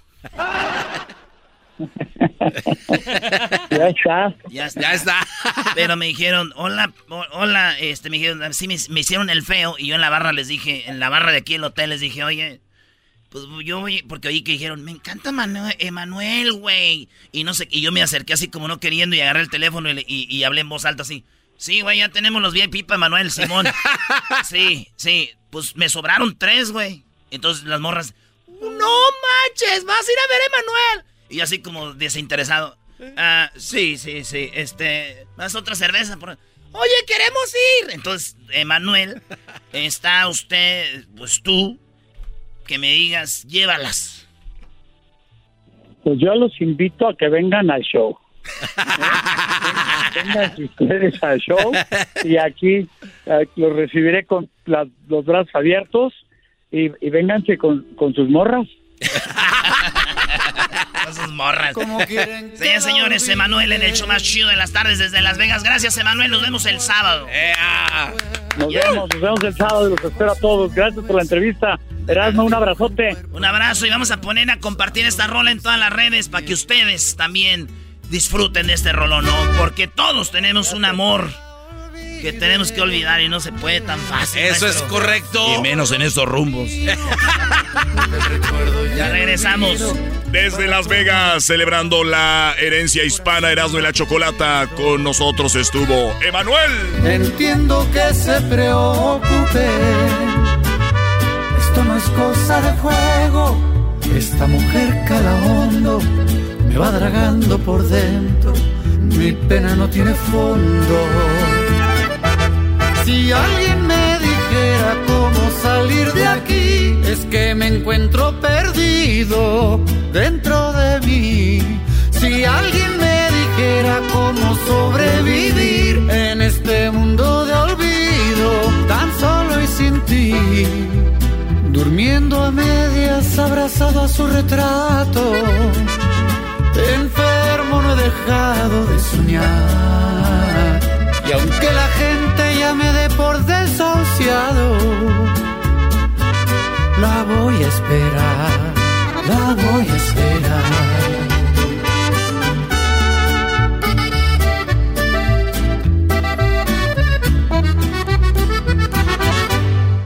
¿Cómo quieren que la olvide?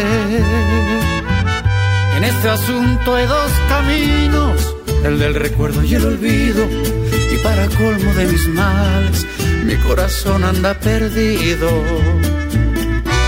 Entiendo que se preocupen, esto no es cosa de juego, esta mujer calajondo me va dragando por dentro mi pena no tiene fondo.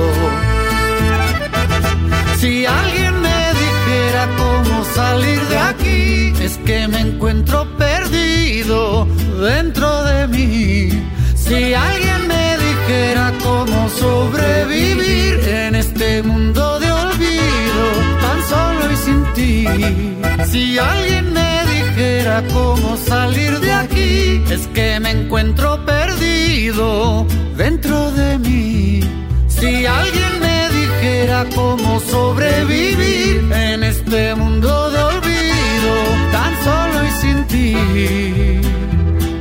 Durmiendo a medias abrazado a su retrato, enfermo no he dejado de soñar.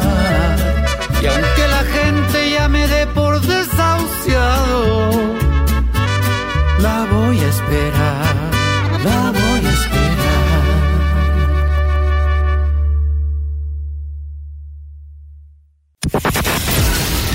Erasmo y la Chocolata, celebrando la herencia hispana desde Las Vegas, es traída a ti por Target.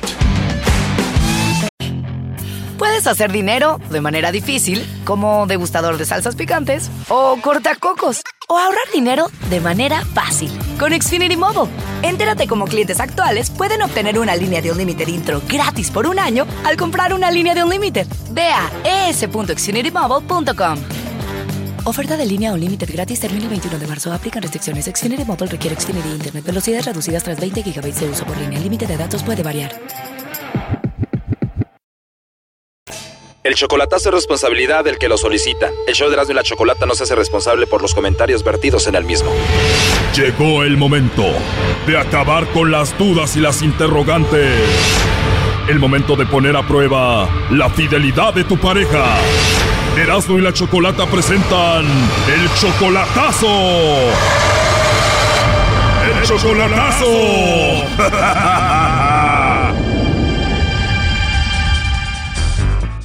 Muy bien, nos vamos con la segunda parte del chocolatazo a Ciudad Juárez. Leo le hizo el chocolatazo a Celia. Ellos tienen apenas un mes de relación y nunca la ha visto en persona. No, nunca la he mirado en persona, solo por videollamada que la llegué a ver. Él empezó a dudar de ella por la siguiente razón. Menos de un mes creo este de conocerla eh, por Facebook. Ella pues supuestamente se enamoró de mí. Se enamoró en menos de un mes y dice que en menos de dos semanas ya le había pedido dinero. Ella tenía como dos semanas hablando con ella cuando me dijo, ¿sabes qué, mi amor? Me dijo, porque ella me decía mi amor. Le digo, ¿qué pasó? Sabes de que quiero ir es para visitar a mi hija, dijo, para Guanajuato. Pero sabes que no tengo nada de dinero aquí, me dijo, y este, yo traía este 20 mil dólares y ya no tengo nada. ¿Me podrías mandar unos 100 dólares? Dice. Él le mandó el dinero, pero ella lo usó para comprar un celular porque el otro se le había descompuesto y ya le volvió a mandar para que fuera a Guanajuato. Después le volvió a pedir para regresarse de Guanajuato. Dice, y necesito, dice, pagar mi boleto de regreso. Según él, ella regresó a Juárez, entonces ella le volvió a pedir dinero dinero para algo de la visa. Y que le pongo los 150 a su cuenta. Entonces ya van 350 dólares. Cuando ella cruzó en autobús ya no tenía dinero para comer. Eso no tengo para comer, me dijo. ¿Por qué no me depositan aunque sea unos 30 dólares? Me dijo. Tú sabes, dice que, que tú eres mi amor, mi vida, mi todo. Ella se volvió a comunicar con él diciéndole que en el autobús que ella iba habían puesto droga y que ocupaba dinero para salir de donde estaba detenida. ¿Y sabes cuánto nos están cobrando? Me dijo. Le digo, ¿cuánto? 450 nos están cobrando, dice, para dejarlos libres, dice, y no me dejes aquí, dice, yo no quiero quedarme aquí en la cárcel, dice. Le dije, ¿sabes qué? Le dije, ok, te los voy a poner. Entonces yo le dije, voy a pedir prestado. Tuve que pedir prestado para ponerle ese dinero a ella. Y ella dice, ay, gracias mi amor, tú sí eres un amor verdadero y que no sé qué tanto. A Leo le entraron muchas dudas, le hizo unas preguntas a ella, pero ella se enojó y lo bloqueó. Le digo, oye, ¿me puedes dar la dirección de tu casa que tienes en Kansas City? Le dije yo. Ah, dice, al rato te lo mando, me dijo. A mí se me hace un poquito raro, le dije, que tú no te sepas la dirección de tu casa donde vives. Fue todo lo que yo le dije y me bloqueó ella. Hasta ahorita no he tenido comunicación con ella. Fue todo lo que yo le dije y, me, y me bloqueó. Bueno, eso es lo que pasó en la primera parte. Ahora escuchemos lo que pasa en esta segunda parte del chocolatazo a Juárez. Bueno, Leo, pues vamos a llamarle a Celia y a ver qué sucede.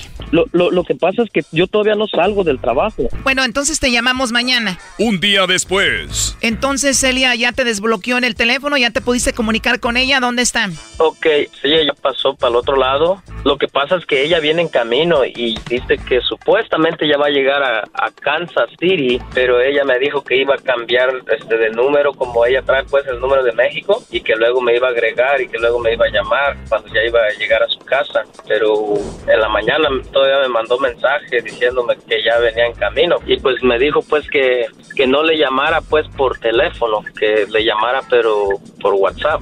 Entonces le llamé la mañana, pero me rechazó la llamada, no, porque supuestamente que ya no tenía este carga su teléfono y que solo me estaba mandando mensajes. Pues la verdad no no no sé pues si Pero si está en Estados Unidos o solo se lo está inventando? Pues ella dice que ya está en Estados Unidos. ¿Pero tú qué crees? No sé ni qué decir, pues, o sea, porque ella este, hasta me dijo en la mañana, o sea, por mensaje nomás, pues me dijo, no, dice, es que ahorita ando, dice, bien estresada, dice, y yo le dije, pues, que, le dije, ¿y cuánto tiempo es de ahí, de, de donde estás ahorita, a Kansas City? Le dije yo, y me dijo, pues, se hace como unos, unas, unas ocho horas, creo, de camino, me ocho, nueve horas. Ella salió desde ayer, desde ese lugar, desde Tornillo, Texas, por allí. Este, ella supuestamente salió como a las cinco o seis de la tarde creo que salió. De Texas a donde supuestamente tiene su casa en Kansas. Ajá. Ah, hoy en la mañana pues este me mandó un mensaje diciendo, oh, hola, ¿cómo estás, amor? Me dijo. Le digo, bien, aquí, gracias a Dios, le dijo aquí. Pero que no estaba muy enojada porque le preguntaste la dirección de su casa y hasta te bloqueó. Ajá, se había enojado al principio, pero después ella este, me contactó y me dijo, no, que perdóname y que no sé qué tanto, que estaba frustrada, estaba enojada y simplemente tú me bloqueaste porque yo te pregunté y te dije que me dieras la dirección de tu casa y te enojaste. O sea, es algo que, que no tenías por qué enojarte porque yo no dije nada malo. Dice, oh, perdóname y que no sé qué tanto. ¿Y no sabes si te desbloqueó solo para pedirte dinero? ¿No te ha pedido dinero? Pues de hecho sí, sí la ayudé ahorita de que viene para acá, ahorita, para Kansas City. Y si va en camino, en camión, ¿cómo le depositaste? ¿A dónde? A su número de cuenta de ella. Si has tenido tantas dudas y te ha pedido tanto dinero aquí y allá, ¿por qué le vuelves a depositar dinero con todas estas dudas?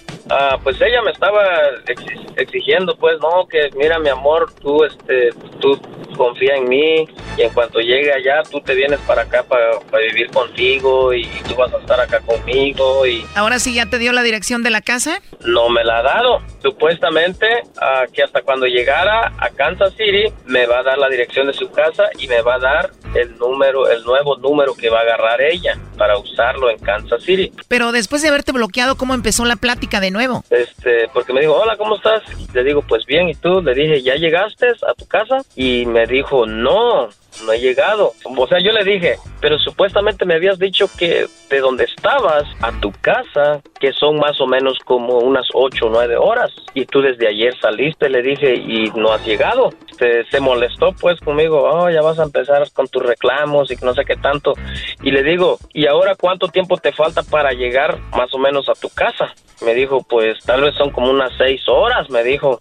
Entonces, este, le dije, pues, ¿cómo es que me dijiste tú que como ocho horas más o menos? Y ya son casi 12 horas desde ayer que saliste hasta hoy en la mañana, le dije yo. Y eso fue lo que le molestó a ella. Entonces le dije, pues, yo no entiendo, le dije, no sé cómo es que tú me estabas diciendo eso, porque... Claro, no es un reclamo, es solamente decirle como que ya no cuadran las horas. Ajá, entonces, entonces me dijo, Oh, es que el bus viene este, parándose a cada ratito y paradas y paradas. Entonces le dije yo, pues quiere decir que nomás han avanzado como dos horas entonces o tres horas nomás de donde estabas. Bueno, está bien, pues le dije yo, si, si es así, pues ¿qué le vamos a hacer? Le dije yo. Entonces me dijo, oh, es que tú ya vas a empezar con tus reclamos y no sé qué tanto.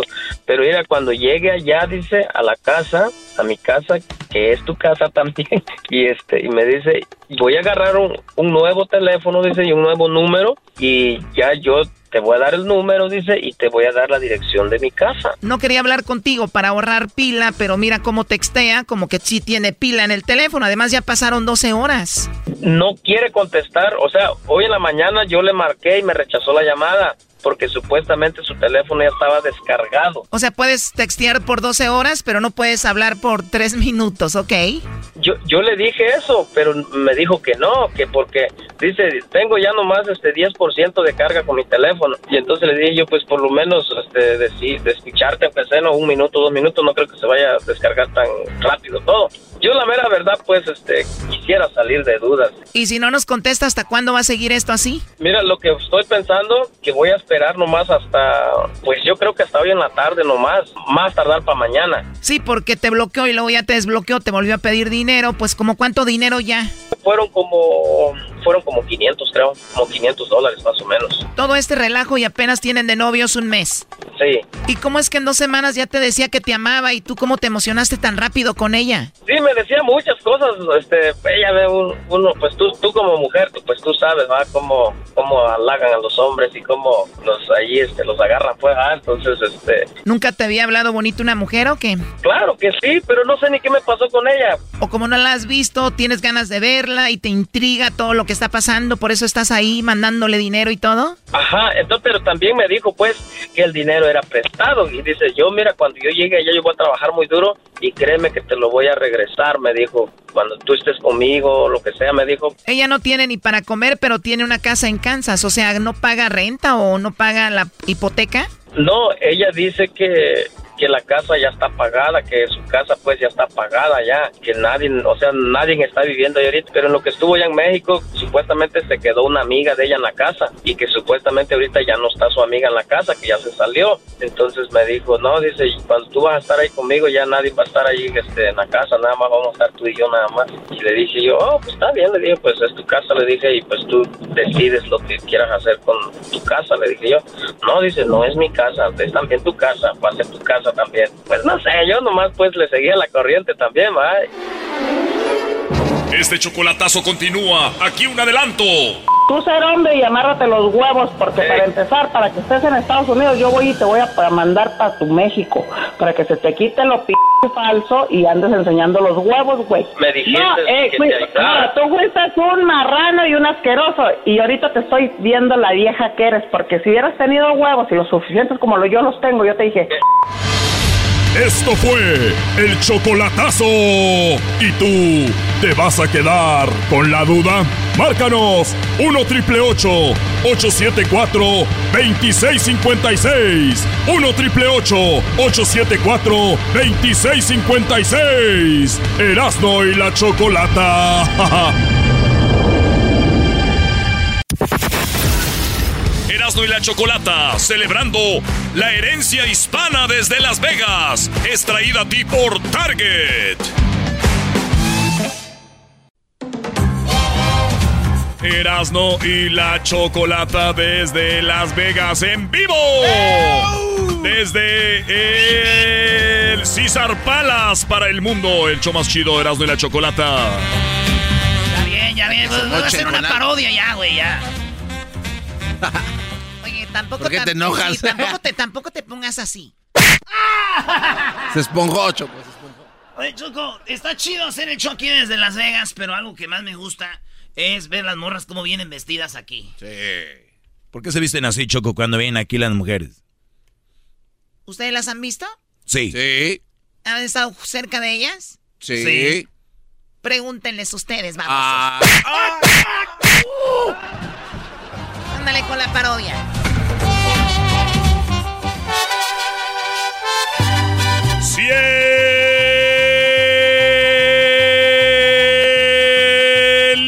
Lindo FM presenta. Cielito F Cielito Lindo FM presenta. Fiestas Patrias en el Cielo. Con la participación de nada más ni nada menos que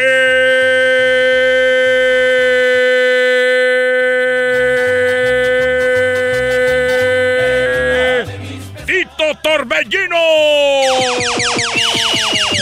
Tito Torbellino. Ahora soy yo el que tomó la decisión, ya no tengo ganas de verte. Me gustabas más como mujer, Tito Torbellino.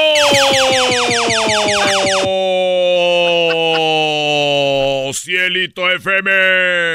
La radio de los grandes éxitos. Que tiren la primera piedra que no haya pecado. Y el que no lo haya pensado. Cielito Lindo FM. Cielito lindo FFM. Cielito Lindo FM. Descarga de estrella. Además de Tito Torbellino llega recién llegado de la tierra, José Manuel Zamacona.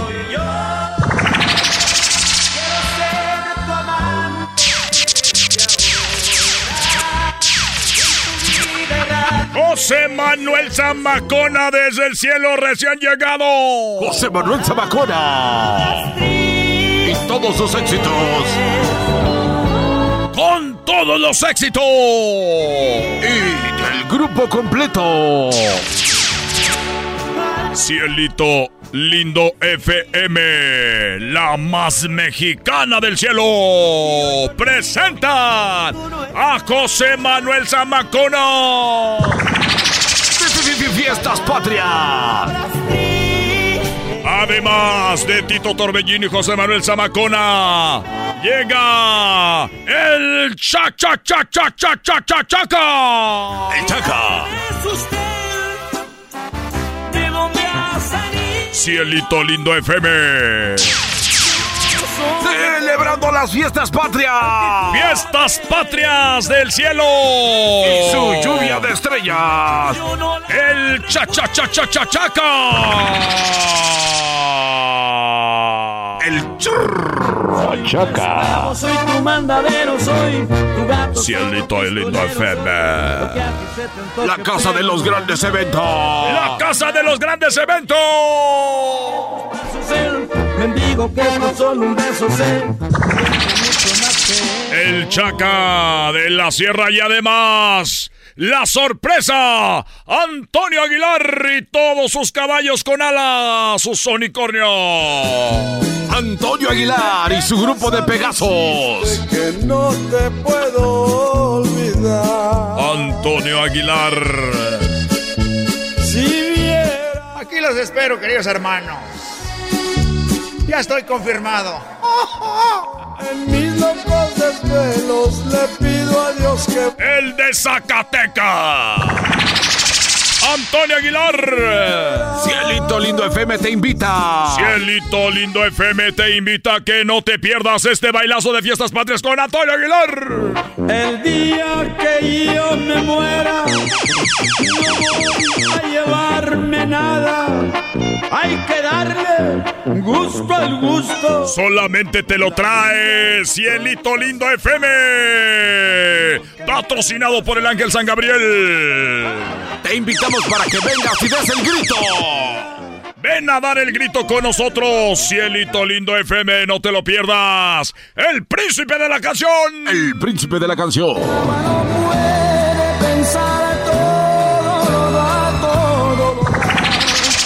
Príncipe de la canción. Una botella gratis con tu boleto. José José. El querer pronto todo puede Una porra, José José. José José, José José, José José, José José Rara. Es que todos sabemos querer. José José. Dando el brindis. Sí, sí, cielito lindo FM. José José llega con todos sus éxitos. Lo que un día fue. Lo que un día fue no será almohada y mucho más. Vestido totalmente de blanco. Vas a buscarme. José José. No tengo nada. Mientras en la tierra se pelean por él, acá en el cielo celebra con nosotros la independencia. Cielito lindo FM, presente en los mejores eventos celestiales. ¡Malditas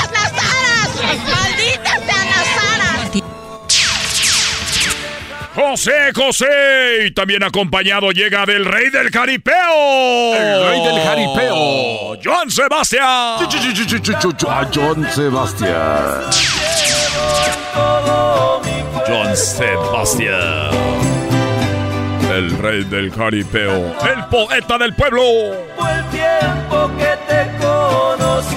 Con todos sus éxitos, solamente te lo trae Cielito Lindo FM. Carnicerías El Ángel Gabriel.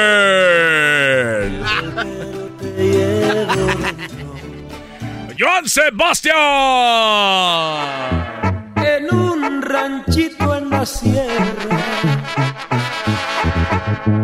Feliz Manuel. Solamente en Radio Cielito Lindo celebrando fiestas patrias llega la diva de la banda Jenny Rivera. Sí, sí, sí, Jenny Rivera. Jenny Rivera. Las nubes van a llorar. Cielito Lindo FM te trae a Jenny Rivera. La, la, la, la, la. Con todos sus éxitos, incluyendo el tema. Jenny Rivera. Jenny Rivera. Long Beach. No vas a volver. Jenny Rivera y acompañada con cinco mesas VIP para todas las chacalosas que están en el cielo. Además, señoras y señores, llega. Además. Llega desde Sinaloa, México. Arriba, Cha, cha, cha, cha. Chalino Sánchez. Al principio dijiste que ya que viniera. Chalino Sánchez. Chalino Sánchez y todos sus éxitos. Dicen que eres algo ciega, Cielito lindo FM. No te lo puedes perder. Como maestro de ceremonias, Raúl Velasco. En domingo. Lo conocíamos y lo presenté como el charro sexy. Señoras y señores, estará también con todas sus rolitas Valentín Elizalde. Valentín Elizalde. Por ser así, entre tantas mujeres. El Vale. Me tú, tú. Con todos sus éxitos. Vete si no sientes que mi boca te Estaremos provoca regalando un maniquí. sensaciones cuando ronda por tus labios. Vete si tu cuerpo no se excita cuando en forma de caricias te También tendremos el invitado especial, Juan Gabriel. ¡Juanga! Todas las mañanas que Juan Gabriel. Cielito lindo FM. Cielito lindo FM. El lugar de los grandes eventos. Ah, perdón. Un problema. Dice don Joaquín que está vivo todavía. Ah, no viene. Bueno, todavía no le dan la visa para que esté con nosotros en el Festival de Cielito Lindo FM a Juan Gabriel, pero tenemos otro invitado, ¿Cuál don es el otro José invitado? Alfredo Jiménez. Con dinero y sin dinero. ¡Jojo, José Alfredo Jiménez! Sí, Alfredo Jiménez y todos sus éxitos. Y mi palabra es la ley. José Alfredo Jiménez. No vale nada la vida. Cielito Lindo FM, aquí en el cielo te trae todos los artistas. Tráete suéter porque se siente mucho frío. Todos los artistas que se han venido al cielo. Si Fato, tu artista favorito es que no ha venido al cielo. adoro, vida mía. Armando Manzanero. La voz romántica del cielo. La forma en que... Don Armando Manzanero llega al Festival del Cielo, traído a ti por la radio más celestial, Cielito Lindo FM. Somos novios. Todo eso lo vas a vivir solamente con nosotros en el Festival del Cielo. de seguridad. No, no, aquí Puerto. No, Margarito va a estar como comediante invitado. Está bien, está bien. Así Margarito como invitado especial y Sammy. Como siempre, Sammy. Contentos y alegres. Aquí en este lugar tan bonito, ¿no? Edificios, todo. Esa gente... Así es, señoras y señores, no te lo vayas a perder, es completamente gratis. Juan Gabriel. Cielito Lindo FM, Juan Gabriel, José Manuel Zamacona, Sergio Vega. Sergio Vega, Antonio Aguilar, José José, Joan Sebastián, Jenny Rivera, Chalino Sánchez, Valentín Elzalde, Juan Gabriel, José José, José José Alfredo Jiménez, Armando Mazanero, Tuto Torbañero, muchos más. Y si no está tu favorito. Antojitos invita, Antojitos mexicanos. Si no está tu artista favorito es porque no está en el cielo. Hasta la próxima. Hoy no le gustó Erasmo. No le, ¿Cómo no te va a gustar? No le gustó la palola. No le gustó la palola, la choco. No le gustó la pariorito. Ay, mi viejita. Mi viejita. Eras de la Chocolata en vivo desde Las Vegas celebrando las fiestas patrias. ¡Viva México!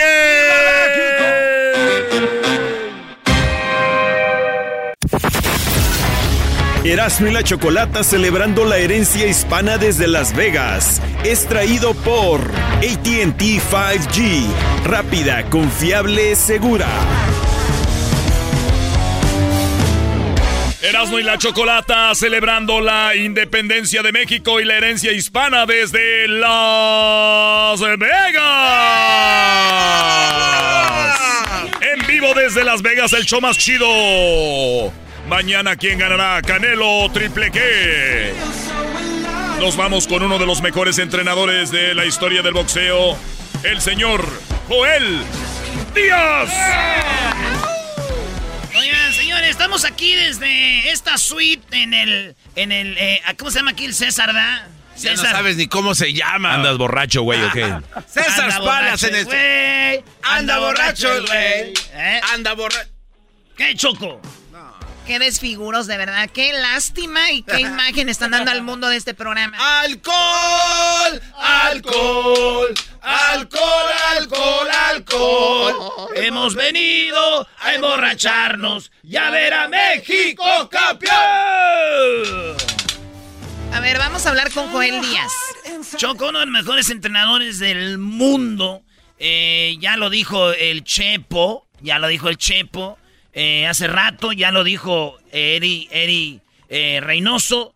Uno de los entrenadores, no de ayer, no de hoy, de muchos años, Choco en el boxeo. Para darte una antes de hablar con saludarlo a Joel Díaz. Él fue boxeador. Él ganó eh, el, el campeonato de peso ligero en el 96. Pero tuvo problemas en un ojo y, ¿no? O sea que a tu primo sí le queda, iba a ser fregón, pero me madré la rodilla. Pero ahí me madría el ojo. y iba a ser bueno. Y luego, él se hizo entrenador choco. Ahorita nos va a decir qué campeonatos ha ganado entrenando a quién. El último que ganó es con Bibol ganándole al Canelo. Casi, Casi nada.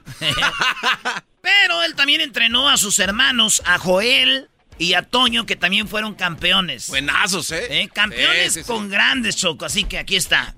Joel Díaz en el show más chido desde Las Vegas, señoras y señores. Muy bien, Buenas Joel, tardes, buenas buenas tardes. tardes. Buenas tardes, ¿cómo están? ¿Cómo está Choco? ¿Cómo estás, Erasmo?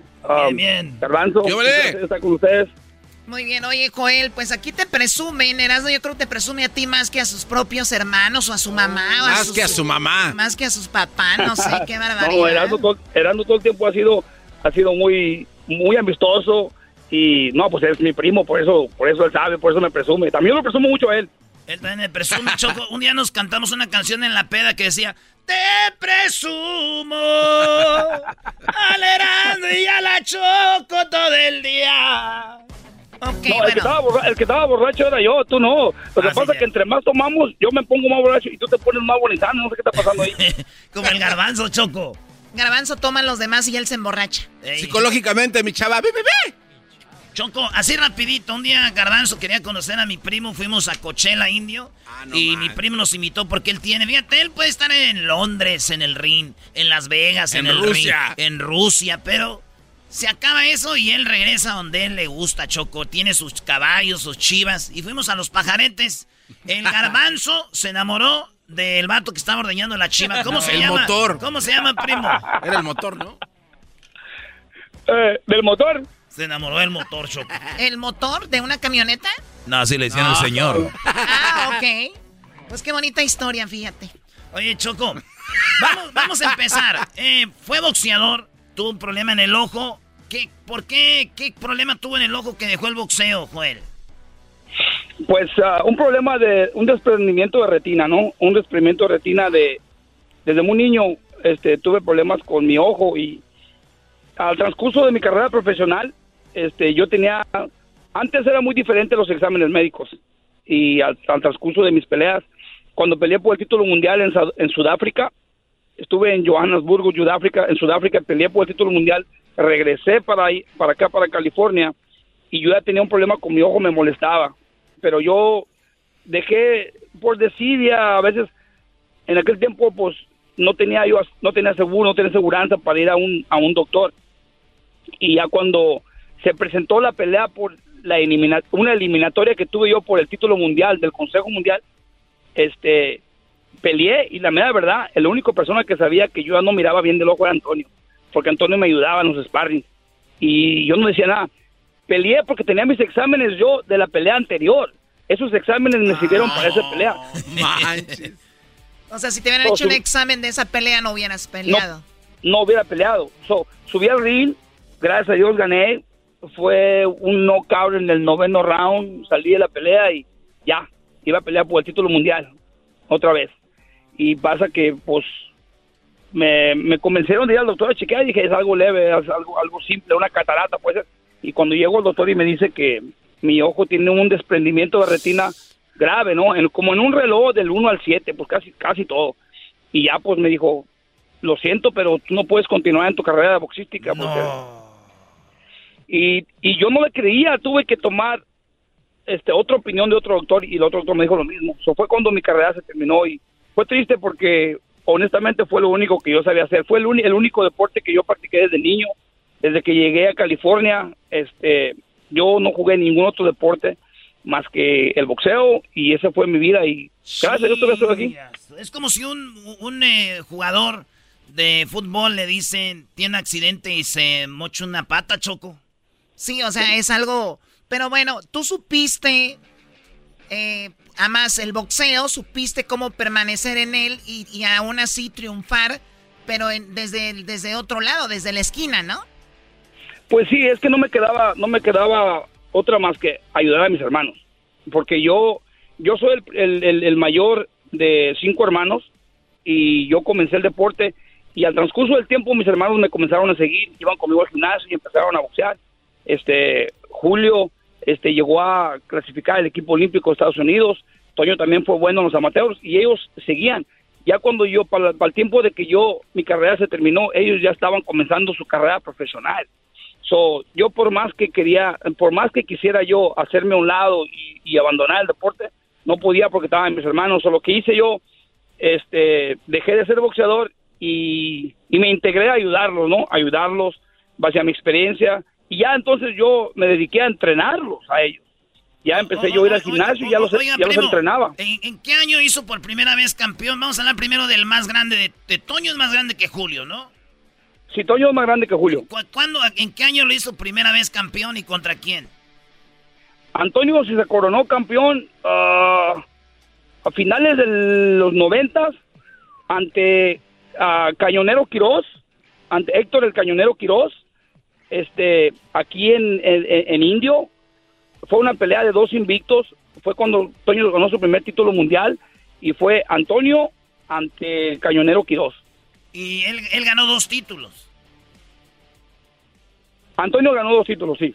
Sí, y, y Toño Choco peleó con eh, gente, pues muy, entre ellos Margarito. ¿Qué pasó con Margarito? Y ahorita me dijo Choco, hay en la historia eh, que, que Margarito, ya ves que usaba como que se ponía cemento en las manos, no sé cómo le Yeso. llaman, con yeso, y con eso a Toño lo dejó, dice aquí mi primo que a Toño lo dejó mal, lo dejó, dijo que lo dejó mencito y que ya lo perdió al hermano. No te pases Oh my God. ¿Cómo fue eso? No, lo, lo que pasa que lo que pasa que Margarito, pues obviamente lo descubrieron de que usaba emplaste, ¿no? Usaba emplaste en el vendaje de, de, de sus peleas y, lo descubrieron ante la pelea de Mosley y este antes de que lo descubrieran, este empezamos a mirar peleas anteriores, ¿no? Anto- peleó con Antonio, peleó con con Miguel Cotto, peleó con ah, peleó con Kermit Cintrón, con varios peleadores que pelearon con Miguel, con, con Antonio Margarito, se notó de que Antonio Margarito estaba usando un tipo de emplaste, ¿no? Y yo me acuerdo cuando Antonio peleó con Antonio Margarito, era una pelea para que Antonio ganara. Ese día peleó en el Valleys, ahí en Las Vegas, y la pelea iba cerrada al principio. Como en el sexto round, Antonio llegaba a la esquina y me decía, quítame la vaselina de los ojos. Y yo decía, no te da vaselina, pero se le- ya se le empezaba a mirar el morete, eh, eh, se empezaba a mirar el color diferente en la, en la parte de las cejas. Y, y Antonio dice que entre más pasaban los rounds, él sentía los golpes más fuertes de Margarito. Y decía, entre más pasaban los rounds, yo sentía los golpes más fuertes, como que me estaba pegando con un bloque. y ya después de que lo descubrieron, empezamos, ¿sabes qué? Yo estoy seguro que Margarito usó emplaste esa noche porque iba mejorando. Al transcurso de los rounds, él iba mejorando y tú ibas disminuyendo. Por eso, en broma le digo, Antonio Margarito le dio doble, doble emplaste a mi pobre hermano. Qué barbaridad. Oye, pero eh, ¿eso quiere decir que se, que se va poniendo más duro el guante? Sí, lo que pasa es que ese tipo de emplaste, este, al transcurso de los rounds, le echan agua y con el agua se, se endurece. Es un emplaste que, este, los, los entrenadores, o sea, que han sido, este, pasaban los rounds, llega a la esquina y le empiezan a dar instrucciones y le echan, le echan agua en el brazo y el agua corre por dentro del guante y llega al, al- al vendaje. y se va poniendo duro como un yeso. Se hace un yeso. Oye, o sea, eso es obviamente trampa y a él lo... lo- Entonces tu hermano sufrió las, el yeso de Margarito. Ahí sufrió. Oye, también peleó con, con Mosley Choco, eh, Toño, y fue dos veces campeón del mundo. Y Julio, tres títulos también. Y ya ves, hablamos con el entrenador del Canelo hace rato y nos dijo, Joel Díaz nos ganó un campeonato. Ustedes les ganaron un campeonato a ellos con Julio. Julio este, peleó con, con el Chatito Jauregui, Javier, el Chatito Jauregui. En ese tiempo lo entrenaba, ah, pues es del equipo de ellos, lo entrenaba Chepo Reynoso. Fue el primer título mundial que, que Julio, Julio obtuvo. Y, y de ahí se aventó tres Choco. Pues ahí estás, mira, el campeón una vez, Toño dos, Julio tres, este, eh, el Erasmo, eh, el más perro aquí. Todo, una familia de, de- de- de- de exitosos. No más de Brody. También mi primo, eh, también mi primo ganó un campeonato. Estuve siguiendo cuando hicieron un torneo que también mi primo ganó su Oh, la pelea más chafa. el- A ver, a ver, el Erasmo- no, ahora no, entiendo por qué no, el no, Diablito no. le dolía mucho porque le echaron también al Erasmo sus guantes yeso. No, no, no, Jo- Joel, por favor, no te prestes. también usas templaste, no puedes. Mi primo Toño me dijo, dijo, yo la sufrí que la sufre el puerco del diablito, así me dijo. Joel, Erasmo pagó, Erasmo pagó para que aventaran la, eh, la bandera blanca al, al ring, ¿eh? No, no te prestes a esto, Joel, por favor. No, no, no. No Tenía creo, no creo, entrenamiento Garbanzo. por Mi primo no creo que haga trampa. Mi primo es derecho. Derecho. eh, mira. Oye, entonces ahí está la historia Choco detrás de Joel Del Díaz. mito. Pero después se hizo él, este, como dijo el entrenador, ganó sus campeonatos, pero empezó a entrenar un morro Choco que era un morro muy pobre y después se hizo uno de los mejores del mundo y mi primo como entrenador le ganó a Pacquiao, a Márquez, Jesse Vargas, entre otros, con el Desert Storm, la tormenta del desierto llamado eh, Timothy Bradley. Sí, cuando, cuando, cuando Timothy Bradley llegó a mí, este, él me dijo que lo entrenaba. Me dijo, Joel, yo te he mirado, te he seguido tu carrera. Yo iba a tus peleas cuando era niño. Y me dijo, tú me entrenas. Ya miro que estás entrenando a tus hermanos, tu hermano Julio, tu hermano Antonio. Y, y le dije, pues claro, yo te entreno, no hay problema. Y lo comencé. Por cierto que Timothy Bradley, un peleador que lo tuve entrenando como seis meses para mejorarle su, su estilo, ¿no? Porque tenía un estilo olímpico, rapidez, movimiento. Y poco a poco fui acomodándole un poquito su, su, su poder, su, su, este, estabilidad de sus pies. Y ya cuando comenzamos, cuando lo debutamos, ganó por nocaut el primer round. Y, y luego seguimos peleando constantemente aquí y allá, un- una promotora aquí, una promotora allá, hasta que lo descubrió este un promotor, tenía 10 peleas, le ganamos a un peleador de África que iba invicto. Y de ahí pues nos fuimos poco a poco. Y hasta que llegó la oportunidad de pelear por un título mundial, él por cierto que trabajaba en un restaurante, él era mesero en un restaurante y llegó a un punto donde no tenía dinero, no tenía dinero y íbamos a pelear en Cancún con José Luis Castillo y José Luis Castillo no hizo el peso y Bradley emocionado porque iba a pelear con un peleador este un mejor- uno de los mejores peleadores en México que era José Luis Castillo. Me acuerdo que dos días antes estaba en el gimnasio yo entrenando y llegó el entrenador de, de Castillo que es mi amigo don Rómulo Quirarte que lo respeto mucho y me dice Joel ¿sabes qué? No creo que vaya a ser el peso Castillo. Le dije, no, por favor, don Rómulo, si no creo, no creo que va a ser el peso. Pues el día antes del pesaje, en la tarde, me dijo, Joel, a mí me da mucha pena, yo voy a agarrar un vuelo, me voy a regresar porque me da vergüenza enseñar la cara el día del pesaje, este muchacho no va a ser el peso. Y yo no, yo me aguanté, yo no le dije nada a Bradley, yo no quería decir nada para no, para no decepcionarlo. El día del pesaje, yo todavía sabía, el día en la mañana, el día del pesaje, don Rómulo me llama a mi cuarto, me dice, dijo, yo me voy. Dice, este muchacho trae cuatro libras arriba, no va a pelear. Y Bradley le dieron un anticipo de dinero para prepararse para la pelea, la promotora, y fuimos a, Cancún. Él no tenía dinero, trabajaba de mesero. Me acuerdo que cuando llegaron todos al pesaje, a la ceremonia de pesaje, este José Luis Castillo estaba tirado, estaba deshidratado. Y cuando dijeron que no iba a pelear, el Bradley se soltó llorando, dijo, no, no, no, yo peleo con él, no importa lo que pese, yo peleo con él. Y él le gritaba a, a- a Don King, le decía, Don King, por favor, I'll fight him, no importa en qué peso sea, yo peleo con él. No, no puedes, no puedes. Bueno, toca de que tratamos de agarrarle un, un tipo de compensación, algún dinero, algo, por la promoción, dijeron, no, no, no podemos. So, todo el entrenamiento este, se echó a perder. Al regresamos para California y todos tristes porque no peleó y pues el trabajo fue en vano, no le pagaron a él, no me pagaron a mí. A los pocos días nos llaman eh, que una oportunidad para pelear con, con Junior Witter, que era un campeón que llevaba cinco años sin perder una pelea. Ay, güey. Llevaba cinco, Cinco años, años. sin perder una pelea. Cada peleador estadounid- estadounidense que iba para Inglaterra le ganaba. So, fuimos a Inglaterra, llegamos a Inglaterra y es una historia para mí que nunca se me va a olvidar.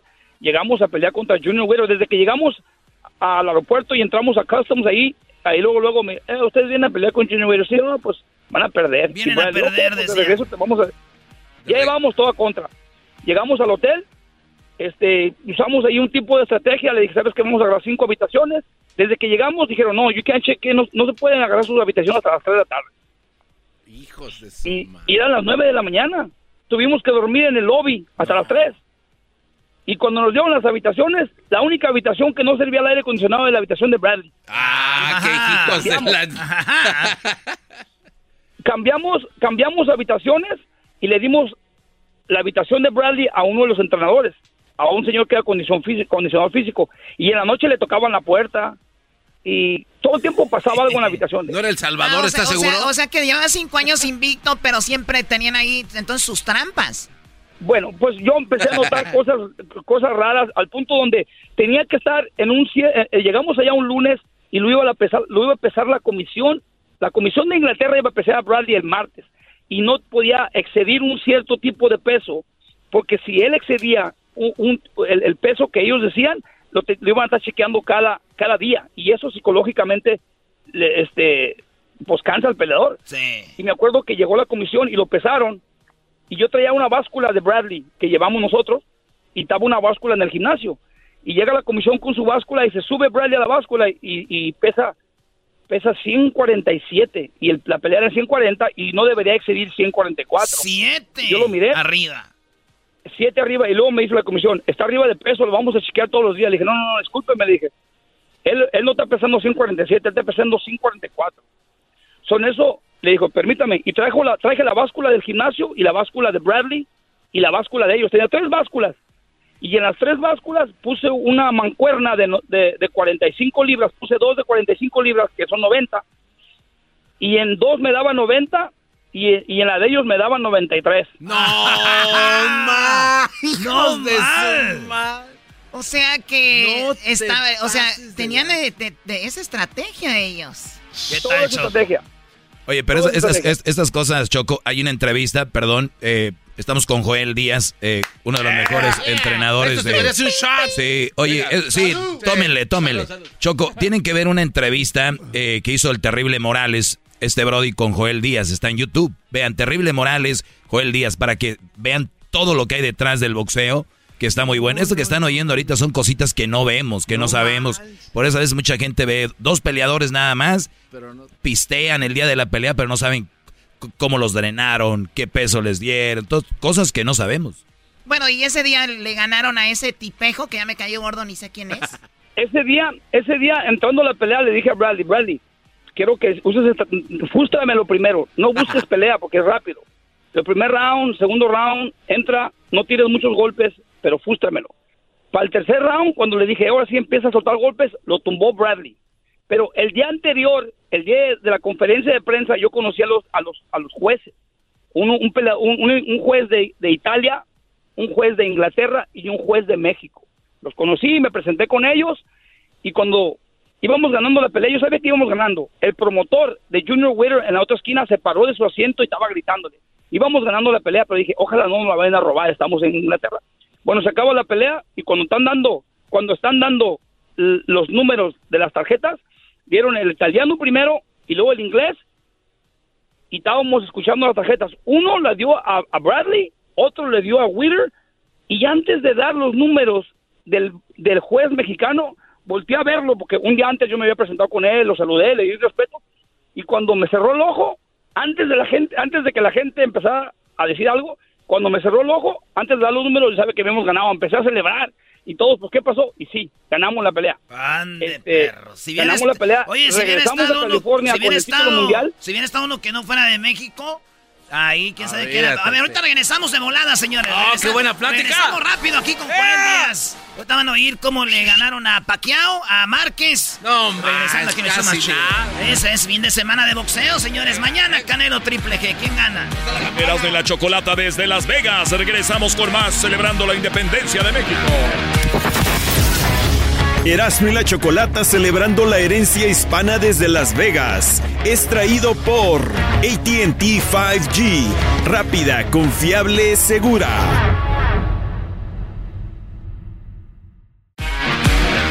Erasmo y la Chocolata en vivo desde Las Vegas. Increíble las historias de boxeo. Estamos con Joel Díaz, entrenador que, pues, eh, en algún momento, y un día me regaló mi primo aquí un, un guante firmado por Paquiao Choco, que para mí de los más grandes, me dijo, tenga primo. Y ahí lo tengo autografiado por, por eh, Pacquiao. Es el que quería rifar en no sé dónde. Qué bárbaro, no te pasas de El la... Erasmo lo andaba rifando. Este cuate. No, no se crea, no, no, Qué bárbaro eras. Eras no, que... Eres capaz. Márquez, uno de los mejores boxeadores de la historia. Pacquiao, el mejor de la historia. Sí. Eh, Jesse Vargas, de los mejores.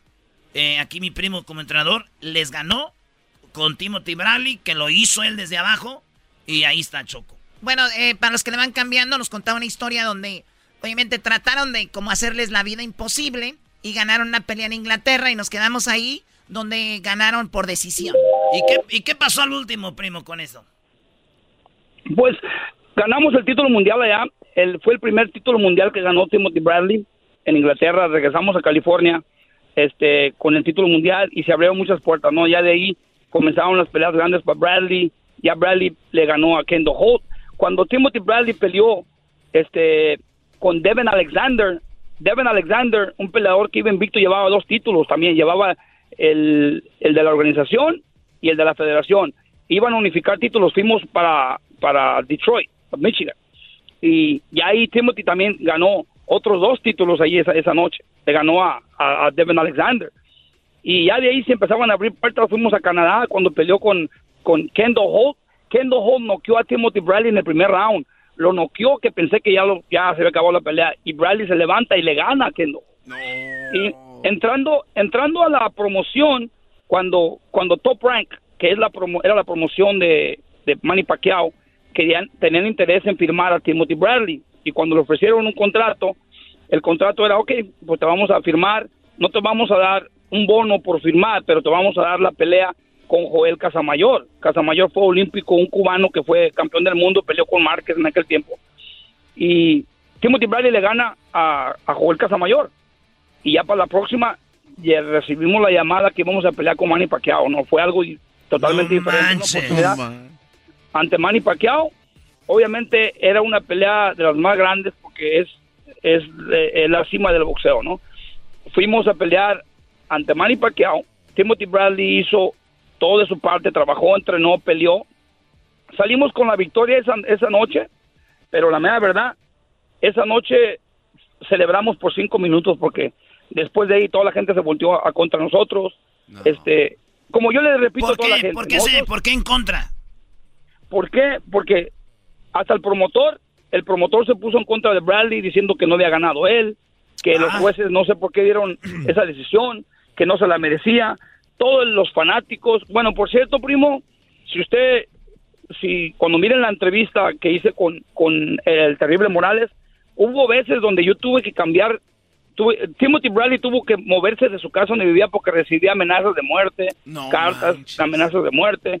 A mí, este, una vez fui a Santa Mónica y un grupo de filipinos se me acercaron, pues me querían, me querían golpear, que porque yo les había robado a la pelea de Pacquiao. Le digo, O sea, "No, a, ese, mi familia, ¿no? a ese nivel. Yo creo que, a ver, Pacquiao es muy querido.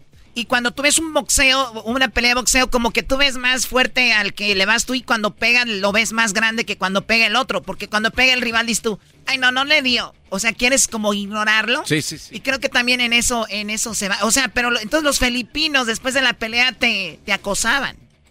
Sí, no, no, yo iba con mis niñas, fui a, a Santa Mónica y había como un grupo de cinco o seis filipinos y empezaron a, a insultarme y, y agredirme como... Y yo pues ignoraba, iba con mi familia, llevaba una niña en una carriola, ¿no?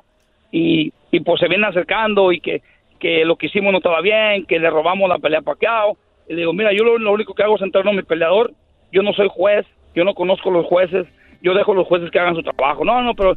Y pues se calma, llega el seguridad y eso. Pero yo tuve que cambiar hasta mi rutina de la mañana. Yo iba a un lugar donde compraba un café y la gente desde que llegaba me empezaba a atacar. Hey, ¿tú crees que sí ganaron? A mí, yo lo que hice, preparé a mi peleador, lo llevé a, a pelear. Los jueces yo no los conozco. La promoción hace su trabajo. Los jueces dieron, dieron, le dieron la ganada a Bradley. Yo salí con la victoria, pero Timothy Bradley, me acuerdo esa noche, esa noche, lloraba, decía, ¿por qué? La gente me ataca así. Yo hice lo mío. Él, veníamos otro día en un, Ah, en un oye, bar oye, oye, que mandó primo. la promoción. Primo, sí, esta pelea fue en el 2012, Choco, cuando le ganan a Pacquiao. Y en el 2014 es la revancha cuando Pacquiao le gana a, a Timothy. Timothy Riley, sí. Ok, ¿qué pasaba en el autobús? En el autobús todos venían callados. Duramos todo el, el- el recorrido de la- de- desde Las Vegas hasta Indio. toda la gente callada, la familia callada. Todos venían tristes porque el, el mundo del boxeo nos estaba acusando de como que nos robamos algo, ¿no? Como que le robamos algo al mundo del box porque la pelea no se la merecía Bradley, que merecía- la merecía Pacquiao. Cuando llegamos a la casa de Bradley, a los pocos días empezaron a llegar cartas de amenazas, este, llamadas, llamadas a su casa, amenazas de muerte. Él tuvo que salirse de esa casa y a vivir a otro lado. Estuvo triste porque yo iba a su casa y él lloraba, decía, este, se siente feo. Sí, ya, ya, ya No, casi- no. Sí, primo, ya casi no tenemos tiempo, pero Choco nomás para decirte, No, peleó tres bueno. veces con, eh, con Pacquiao, que en la última pelea, eh, él perdió dos peleas nomás, Timothy Bradley, y dos fueron con este vato. Le ganó a Juan Manuel Márquez, que Juan Manuel Márquez nunca pierde, ese vato, todos los que le ganan siempre dicen eh, que le robaron. Ese vato, este, entonces, este, estuvo chida su carrera, Choco. No, pues qué padre, qué, qué bonita historia detrás de los boxeadores también.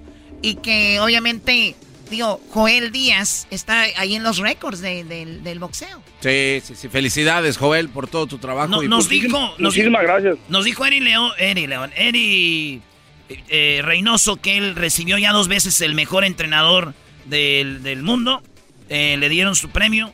¿Usted cómo le se ve cerca? ¿Qué, qué necesita ahí?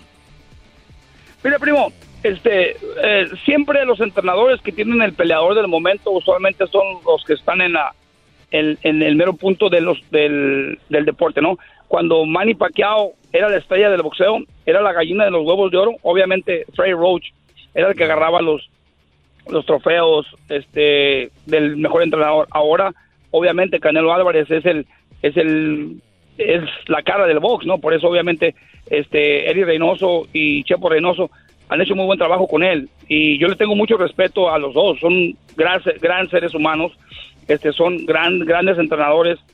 Están donde están por algo, ¿no? Tienen un buen, un buen elemento, ¿no?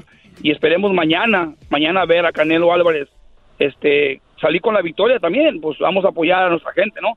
Porque traen un buen trabajo. ¿En, qué buen round, en qué round lo ve ganando al Canelo?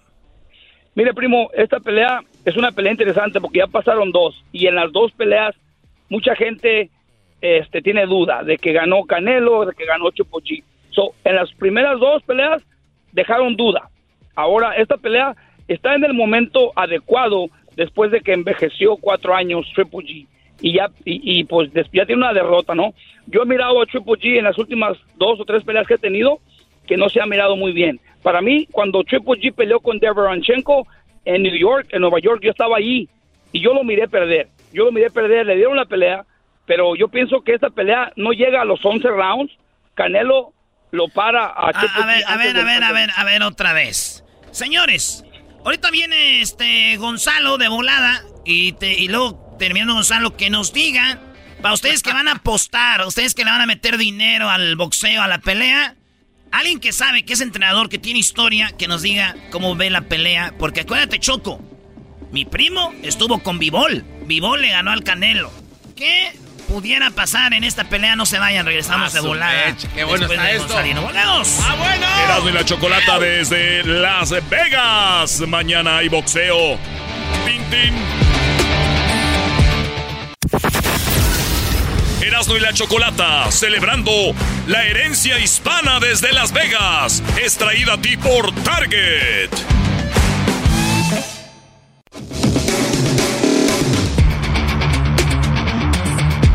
Oye, bro, ¿y qué? ¿No va a haber clase hoy? Oye, Doggy, tenemos una plática de boxeo. Tú, sie- Doggy. tú siempre tienes tu clase. No, Oye, está buenísimo, Doggy. Esto. Ah, estamos fuera del aire y platicando con Joel Díaz, gran entrenador. Si ustedes se han perdido la plática que ya tuvimos, está, está el podcast para que no se lo vayan a perder. O es- escuchen la entrevista antes de que sea la pelea porque si no, ya después no va a tener sentido. El podcast está en Spotify, iTunes, TuneIn, Pandora, iHeartRadio. Está en, en todos lados. El podcast se llama Erasmo y la Chocolata. Y bueno, bienvenidos a mi clase. Hoy les voy a dar la oportunidad que esté en mi clase. Joel Díaz, que él, Choco, creas o no, él es uno de mis alumnos. Ay, por favor. Yo soy alumno del Doggy, discúlpeme. Ah, ¿en Soy serio? alumno del Doggy. el maestro Doggy. Choco, este Brody hace su trabajo, llega y se va con sus animales, cuida a la familia, hace de todo. Hay brodis que no los dejan hacer sus hobbies, él tiene sus hobbies. Él es un Brody que es un alumno mío. Y por cierto, nos quedamos, para los que le van cambiando en esta clase el maestro Doggy desde Las Vegas, muy buenas tardes, mañana es la pelea aquí. Joel Díaz nos va a decir cómo ve esta pelea desde el lado de un profesional y por qué ganaría Canelo o por qué ganaría Triple G o por qué sería un empate. ¿Por qué, primero pregunto, ganaría el Canelo, Joel Díaz? Bueno, Canelo, Canelo gana esta pelea, ¿no? Porque primero que todo, Canelo ahorita es, es la cara del boxeo, ¿no? Si, si Canelo pierde esta pelea mañana, yo pienso que se devalúa mucho el box, porque Canelo ahorita todavía le queda un rato en el deporte.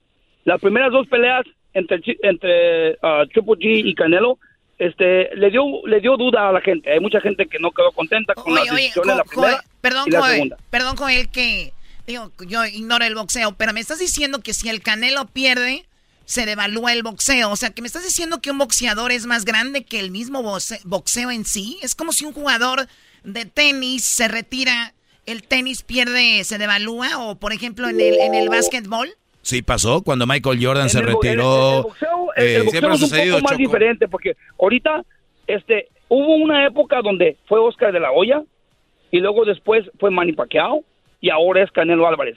Ahorita no se ve otro peleador en los próximos dos tres años no se ve otro peleador que que llene que que que llene eventos, que venda taquilla. Choco se devalúa hablando de popularidad, pues ya no es como que el sábado vamos a ver la pelea, el sábado vamos a ver. Entonces, Ca- Canelo. Canelo, Canelo acaba, acaba de venir de una derrota y yo pienso que otra derrota para Canelo no le conviene. Ahorita se esperó el momento apropiado, que viene siendo cuatro años después, la tercera pelea, ya, ya Triple G peleó varias veces y no se ha mirado bien, obviamente ya envejeció un poquito más. Un peleador ya a la edad de Triple G te va a dar cuatro rounds máximo buenos, fuertes. La pelea va a estar buena en los primeros cuatro rounds porque va a, haber, va a ser competitiva. Este Canelo y Triple G van a, a dar buen espectáculo en los primeros rounds de la pelea. Ya cuando Canelo empiece a agarrar su segundo aire y Triple G le empieza a caer la edad encima, empieza a disminuir y es cuando Canelo empieza a elevarse. La pelea no llega a decisión. Yo para mí, en mi experiencia, la pelea antes del onceavo round, Canelo para a Triple G en esta pelea y deja una decisión clara para el público de que la tercera es la vencida. Oye, pero, pero para los que más o menos, mira Choco, Cristiano Ronaldo, 37 años, un vato que come, que duerme, que se hace todo para su cuerpo. Su cuerpo le dio hasta los 37. Ya este torneo, ya, ya, vemos que no corre igual, ya no a 37 años. Pero fíjate, son eh, atletas de alto rendimiento desde niños. Sus músculos están siempre trabajando, entrenan, entrenan. Al otro día de un partido de fútbol, entrenan, entrenan. En el boxeo, imagínate, Choco. Los golpes, los golpes. 40 años, Triple G, 40 años. Por eso dice él, cuatro rounds es lo que va a dar. O sea que después de los cuatro rounds es muy posible que Canelo pueda noquearlo. Después de los cuatro rounds es cuando la juventud de Canelo es donde empieza a salir a flote, en lo que ya el, el peleador con ya más mayor empieza a disminuir y el más joven empieza a, a, elevarse. Y es lo que pasa en una pelea como esta. Después de las dos, de las últimas dos peleas que tuvieron, pasaron cuatro años. En esos cuatro años el entrenamiento, este, las peleas que ha tenido, simplemente los años, los años, este, a un peleador le caen encima base al trabajo que ha hecho y ya ahorita a este punto es el momento, el, el momento uh, oportuno para que Canelo se luzca y deje una decisión definitiva ante el público de que él, él gana y gana claramente. A ver, pero eh, entonces ya no se me hace justo, porque si a la tercera va la vencida, pero sí, pero ¿cómo llegaron? A ver, la pregunta entonces sería, vámonos a su prime, el mejor momento de Triple G con el mejor momento de Canelo. ¿Quién ganaría? Es, es lo que pasa. Hay peleadores que hay, que hay que cuidarlos. La promoción tiene que cuidarlos y llevarlos por un buen camino para generar para generar a la larga, ¿no? A Canelo ahorita es el peleador que tienen que llevarlo porque tiene tiene tiene carrera larga todavía todavía está en su, mero punto, pero en, en, una pelea, si los dos estuvieran en su, en su mero, mero punto los dos, la pelea estuviera 50-50 para un lado o para otro. No se ve. Ahorita está más inclinada hacia el lado de Canelo por la juventud de Canelo. Ahí está. Oye, pues, entonces mañana, señores, pongan su lana porque de aquí desde Las Vegas, Choco, de una vez préstame una lanita, ¿no? No, no, no, yo para apostar no. Mejor inviértela en algo. Yo no sé esas va, a va a invertir en apuestas. Yo voy a invertir en sí. A ver, Joel Díaz estaba en la esquina. Joel Díaz entrenó dos meses choco a Vivol. Vivol, este boxeador que le ganó al Canelo en su última pelea. ¿Cómo fue el plan de pelea para ganarle al Canelo, Joel Díaz? Mira, cuando, cuando yo entreno un equipo de peleadores de Rusia, ¿no? El manager, el manager de los peleadores que entreno yo es el mismo manager de Vivol. Cuando me llamaron y me dijeron, ¿sabes qué? Ya agarramos la pelea con Canelo, vamos a llevar a Vivol a entrenar a Indio.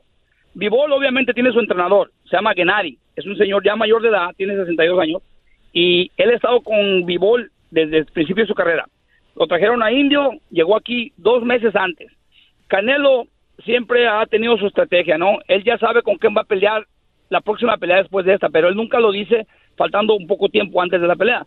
Cuando llegó aquí, este, me, pues yo había trabajado con mi volantes, empezamos a, trabajar y luego me dice, no creo que vaya a pelear, me dice Tibol.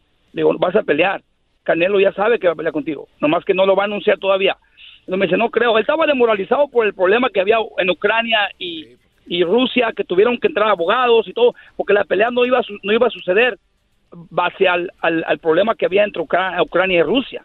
Y él estaba demoralizado porque dijo, no, no, no, no la van a tomar, no la van a dejar, el gobierno no va a aprobar la pelea yo le decía, sigue, sigue entrenando. So, nos unimos, el entrenador de la el entrenador, yo, el manager, Antonio y todos hicimos un equipo, vamos a hacer este plan de pelea. Para ganarle a Canelo necesitas frustrarlo. Necesitas meterle muchos jabs al principio, no dejarlo que entre, mantenerlo afuera. En cuanto Canelo empiece a frustrarse, pierde la cabeza. Canelo va a venir a pegarte golpes en el brazo para cansarte el jab, porque él sabe que tú tienes un jab muy bueno. Bivol entra y sale y tiene constancia con su jab. Exactamente lo que, lo, que, lo, que hicimos en el plan de pelea, eso pasó. Cuando entramos, el primer round, Canelo le empezó a pegar en el brazo a Bivol para cansarle el jab. Para eso yo ya tenía una bolsa de hielo. Cuando llegaba a la esquina le ponía hielo al brazo y decía, sigue usando el jab. En el segundo round, yo miré que todo el jab que le pegaba Bivol a, a, a Canelo en la frente le molestaba. Canelo quería entrar y no lo dejaba. Ya cuando Canelo se empezó a frustrar, llegaba a la esquina y ya está frustrado, no lo dejes. Hasta en momentos donde Canelo se retrocedía y le decía, ven, le decíamos, no le juegues ese juego. Cuando te diga, ven, déjalo, que venga a ti. En muchas ocasiones, y todavía hicimos el plan de que yo le dije, ¿sabes qué? La pelea, porque es Canelo Álvarez, la pelea la vas a ganar tú, pero la van a dar empate por no darse la perdida a Canelo.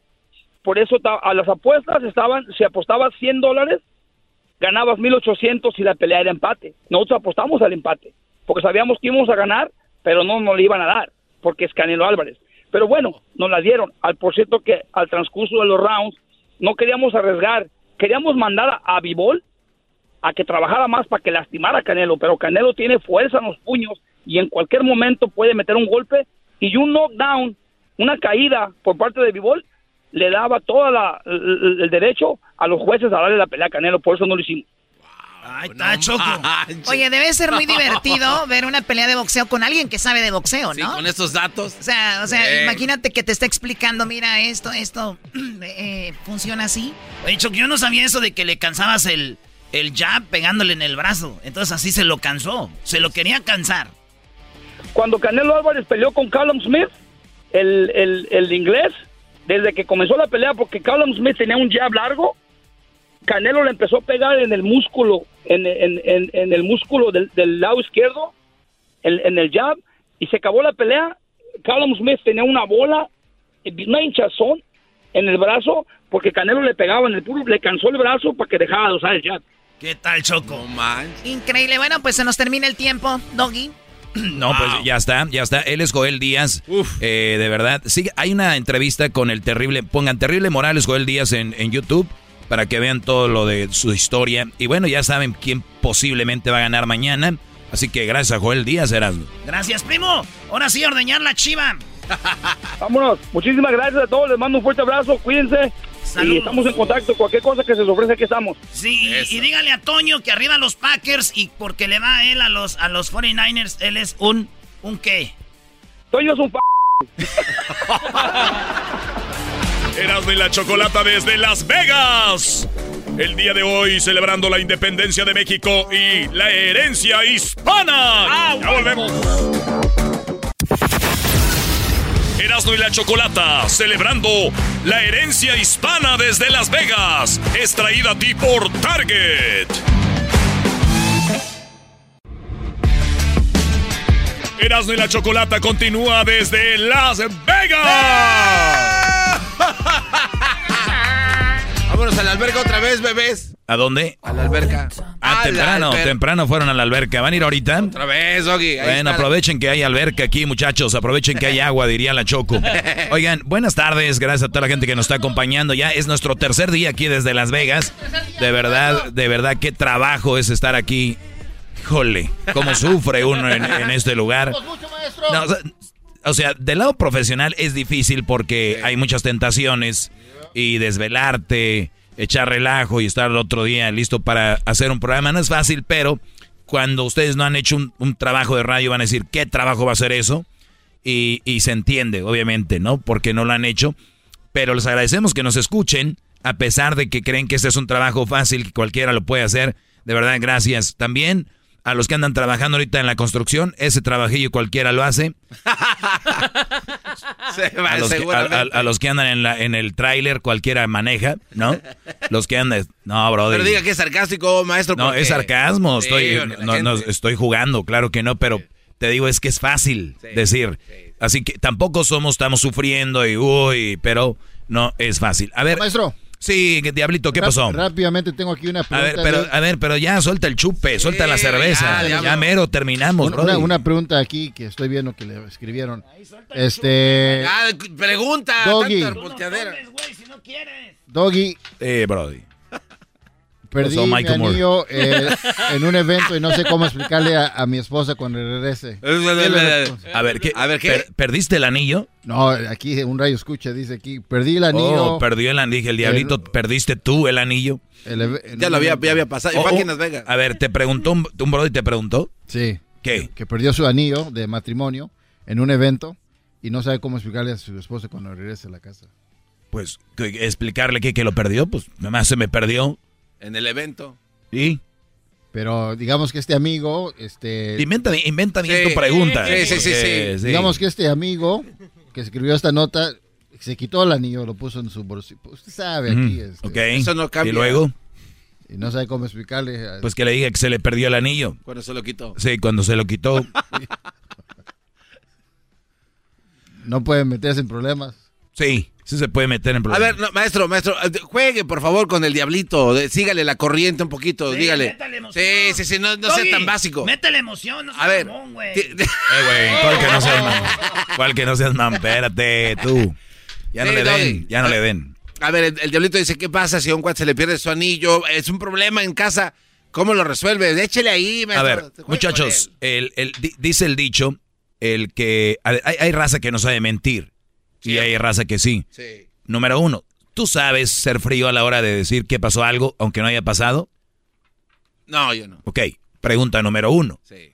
Si tú eres bueno en decir, oye, estábamos en, el, en, el, en un lugar porque el anillo, te bañas con él, para todo lo usas. ¿En qué momento te puedes haber quitado un anillo? Ahí es, donde, ahí es donde recae. La otra es, la siguiente es, ¿sabes qué? Me, me golpearon y me robaron el anillo, el reloj, no te golpearon, es la verdad. ¿Cómo vas a mostrar? A ver, entonces se llama el reporte de policía, va a decir ella. Entonces, a veces una mentira te puede meter en cosas más graves. Por eso decir, yo preguntaría a alguien que se quitó el anillo, es ¿por qué te lo quitaste? Pregunta. Ah, pues puede ser Para ligar, Sí. si ustedes que me están oyendo están casados, tienen un anillo y se quitan el anillo, no hay cosa más estúpida para ligar que quitarte el anillo. Señores, les encantan con anillo. Es lo que menos les importa, yo creo, ¿no? Por favor, si tú eres un Brody que sabe hablar con una chava y bien, la chava se le olvida que traes anillo. Si eres un Brody que no sabe hablar con una chava, aunque no tengas anillo. O sea, no es como que, ay, estás bien, en- bien menso, pero no traes anillo, me encantas. No, muchachos. Bueno, ahora, si la muchacha dice, recuerden, es Las Vegas. No es como que te- se van a casar aquí cuando la conozcan. No es como que, oye, güey, está ahí en la barra, quítate el anillo, quítate el anillo. No, brody. Las mujeres saben que quien mejor se la pasa en Las Vegas son los casados. Entonces, ¿a qué le juegan a eso? Ahora, el Brody se le cayó o se le perdió el anillo, es un tonto. Y que eh, eh, ahora sí, que diga, ¿sabes qué? La verdad te voy a decir, esta es la última que yo tiraría, que nada va a convencer a la mujer. Es, te voy a decir la verdad, íbamos con fulano, fulano y fulano, pero aquí ya estás echando a tus amigos al, al barranco. Y es, porque puedes usar decir, ¿sabes qué? Es que esos güeyes todos dijeron, vamos a quitarnos el anillo. Y a mí se me hizo fácil quitarme el anillo, la verdad, y no sé dónde fregado se me tiró. Esa es la verdad. Sí, ya. Entonces, Sí, sí, sí. no es algo que me nació a mí y yo ya pedo. Dijeron, vamos a quitarnos el anillo, güey, todos, no sé qué. Y la verdad me lo quité. Te voy a decir la verdad, no pasó nada. El anillo lo puedo comprar otra vez. Lo único que no quiero que vayas a pensar mal, pero eso fue. La verdad, eso fue lo que sucedió. Ponte a pensar para qué me iba a quitar el anillo. Ni que digamos que iba a traer una novia o al- hay algo. O para andar con alguien por una noche, el anillo, ¿qué?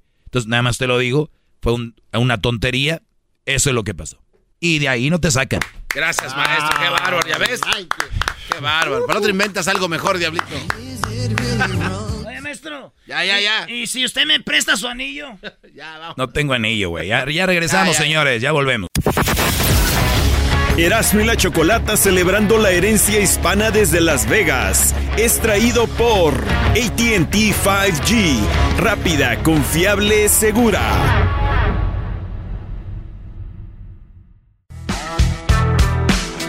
Estamos de regreso desde la suite número 110. Van 20 números diferentes.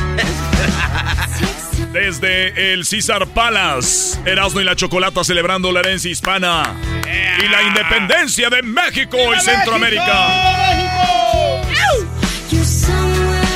¡Súbele, güey! ¡Súbele!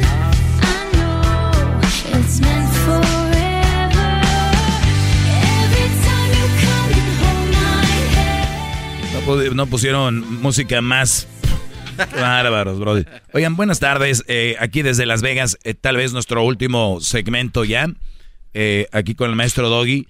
Tres días de relajo. Muy bien. Tuvimos la oportunidad de tener a Alejandro Fernández, a Gloria Trevi, Pancho Barraza. Tuvimos también a... eh, el Erasmo entrevistó a Kamala Harris. Sí. La vicepresidenta de Estados, Unidos, brody. No, mira, güey, entrevisté a Obama. Entrevisté a la primera dama, la esposa de Biden. Y ahora a Kamala Harris, güey. Cuando yo vaya a Michoacán, allá a la Jara, güey, que me vean mis primos, mis tíos, van a decir, hijo, qué bárbaro. Y yo, ¿qué es, tíos? Qué bárbaro. Tan así que eres un orgullo. No, van a decir, ¿qué pendejo estás? ¿Por qué no les dijiste que te dieran papeles? Pues Lo dirás de broma. Pero sí, maestro, ¿qué más tuvimos ahora? Eh, Bueno, esta, esta semana, maestro. Llegamos aquí martes en la noche, estuvimos miércoles, hicimos eso, Enrique Iglesias, eh, estuvo obviamente, oh, tuvimos a Mauricio Sulaimán, que mañana el, el mañana el, el cinturón, ¿no? El cinturón, Sulaimán nos habló de él, quién lo hizo, cuánto duraron en hacer el cinturón, nos platicó de eso el Sulaimán, que mañana lo va a tener seguramente el Canelo. Y pues hablamos con Enrique Iglesias, que también muchos ganadores van a poder tomarse la foto con él. Sí. Tuvimos a Enrique, tuvimos a la banda MS, Walo, Osvaldo, que nos platicó cómo ha sido el que él, el que él sea el banca, ¿no? Que Alan sea el que cante y que él sea el que está ahí a un ladito. Nos platicó eh, muchas cosas de la banda. Tuvimos a Bronco, a mi compadre Esparza, ¿Cómo sus, sus hijos. ¿Cómo le hace? Mira, yo quiero de verdad, quiero. Eh, tuvimos también, Brody, eh, pues tuvimos mucho relajo el eh, temprano Emanuel, el día de hoy, Emanuel, tuvimos también a los entrenadores del Canelo. Hoy los escuchó usted aquí en el show, mañana usted los va a ver en la televisión, en el ring, celebrando, y también a la señorita Carolina Rose. Carolina Ay, Rose. qué bonito canta. Y qué alivianada, ¿no? Sí, que que sí, también está aquí en Las Vegas ya. Hoy hablamos con ella, la que va a cantar el himno. Ustedes la van a ver en la tele. Ella estuvo con nosotros y también, eh, pues ya escuchamos hace rato, qué plática con Joel Díaz, ¿no? De, de- del boxeo, sus hermanos campeones, él campeón, pierde el ojo, bueno, lo del ojo, y después se hace un gran entrenador y logra triunfar con Timothy Bradley, con Bivol, le ganan al Canelo. Y bueno, pues aquí estamos, brothers. Gracias por acompañarnos durante estos tres días fuera de casa. Ya extraño a Crucito, ya quiero volver. Nah, nah. Oye, maestro, es bien mamila usted. Cerrando el micrófono ya lo oigo. ¿Qué onda? ¿Dónde nos vemos? Ah, Oiga, gran líder, ¿qué le deja este, estos días aquí? Aparte de que se vino a trabajar, pero también se fue a divertir. Eh, vio en acción a algunos de sus alumnos. Si tuviera usted su, su- Viera, su boleta viera. de calificaciones, Vieras, ¿no? Lo hizo bien. ¿qué le daría? O sea, a ver, d- dígame, o sea, en hablar, en De la, de, la, presentación. de la última vez que lo vi, a esta, a ver, pero también, güeyes, ahí les da público. Estamos en, un- en una barra que yo los llevé y obviamente van conmigo, pues también ya. ¿Les voy a decir algo? Ya le llevamos de gane. No, ¿sí o no, Brody? No, ya, ya sé dónde vas tú, güey. Cuando un amor, cuando un vato, si, si un vato anda con muchachas así chidas, las morras dicen, ¿qué trae ese güey? ¿Qué, qué, qué, qué- quién es? Y ahí las morras se interesan por el vato. Si te ven allá solo, güey, en la barra ahí, así estés muy carita, algo así, dice, güey, no trae game, porque anda solo. Pero el ambiente que traíamos antier y ayer eh, estuvo muy desmadroso, especialmente anoche. Sí, sí, sí. sí. Pero sí ayuda, maestro, pero también sí hemos aprendido algo. No, por eso te digo. El, porque hay brodis que dicen, preséntame a una chava. Y se las presentas. Y, luego vas al baño y te dicen, eh, güey, dile a ver si, a ver si qué rollo. Güey, ya te la presenté, ya de ti depende todo lo demás. ¿Qué quieres que cuando te la lleves al cuarto yo ir a quitarle la ropa y que... Hay brodis así, esos güeyes, la verdad, nunca les presenten a nadie. O sea, ya ahí están. Son esas las que están ahí, esas chavas. Son tuyas. Ya de ti depende. Eh, güey, son bien apretadas, no jalan. No, no, sí jalan. Contigo no, no sabes hacerlo. Entonces, cuidado. Ok, yo le voy a dar un- una observación, maestro. Y eso lo voy a decir, Erasno, y ni te pongas al brinco. El Erasno siempre me dice, Garbanzo, Garbanzo, mira, bebe, tráetela. Ahí ya ahí va el Garbanzo con, ¿no? Con, bi, bi, bi, Pero yo no las dijo ir. A ver, espérate. Te dije que no hablaras, güey. Y entonces ya cuando está ahí, maestro, este eh, se pone nervioso. O sea, es Erasno, pero le entra el nervio. Erasno, de verdad, güey, ¿por qué no vas tú por ellas? ¿Cuál, ¿Cuál es el problema? A ver, ahí, ahí- eso no lo entiendo. A ver, te voy a decir algo, Nunca, nunca lo he entendido. Eh, el, dicen que los medios no qué, o cómo va el dicho, maestro. No recuerdo, no sé, que los medios no justifican el final o el final no justifica los medios, algo así. El orden de las cosas no, no Mi- altera mi- el mi- orden. Mi punto es, güey, tú quieres andar con un amor. Sí. Y si yo ando solo, te apuesto que yo voy. Pero si yo puedo usar al garbanzo que le encanta el pedo, lo mando. Güey, la neta. Garbanzo. Sí, no, no, eh, pero tenemos al maestro. Eras no, eras güey. Tenemos a alguien que nos puede dar una guía. O ¿Pero sea, de qué? ¿Qué vas a decir, Doggy? No, pues es que no sé qué, es pregunta ver, eh, cuando estamos juntos, Doggy, el Erasmo nunca va por una morra, esa es la verdad. Pero sabes, él ya te dijo por qué, Sí, porque sí, tú vas, güey. Pero, pero, ok. Pero Erasno, ¿por qué no vas cuando estoy yo y tú me la traes a mí? Ah, bueno, yo te las he traído indirectamente. A ver. Porque yo a veces voy por una morra y trae una amiga. Entonces ya la otra amiga dice, "Putz, lo que me tocó. Es más, hasta Luisito un día yo andaba con una morra, ah, precisamente aquí en este lobby abajo. y tenía un amigo que era gay. Y, y yo, yo dije, pues, si quieres, ahí, ahí, vato. Te- y, y, y- y al vato se le quedó viendo a Luisito y como que dijo, papá. Y Luis dijo, guácala. Y después me dijo la morra, ¿qué onda? ¿Qué onda? Es como la, ¿qué onda? Entonces, ¿qué? Así como que... Ay, ¿qué onda? Y yo, ay, mi amor, ni hables que me excitas. y yo le dije, pues no sé, olvidémonos de esas criaturas y vayamos a la felicidad. Muy bien, pero a ver, por último, eh, el ligue es ligue, como sea. Pero si después de ahí ya tú solo no haces el rollo, puede ser que alguien, tú- muchos tienen el wingman, que le llaman, ¿no? Tu, tu ala, el que te hace el paro.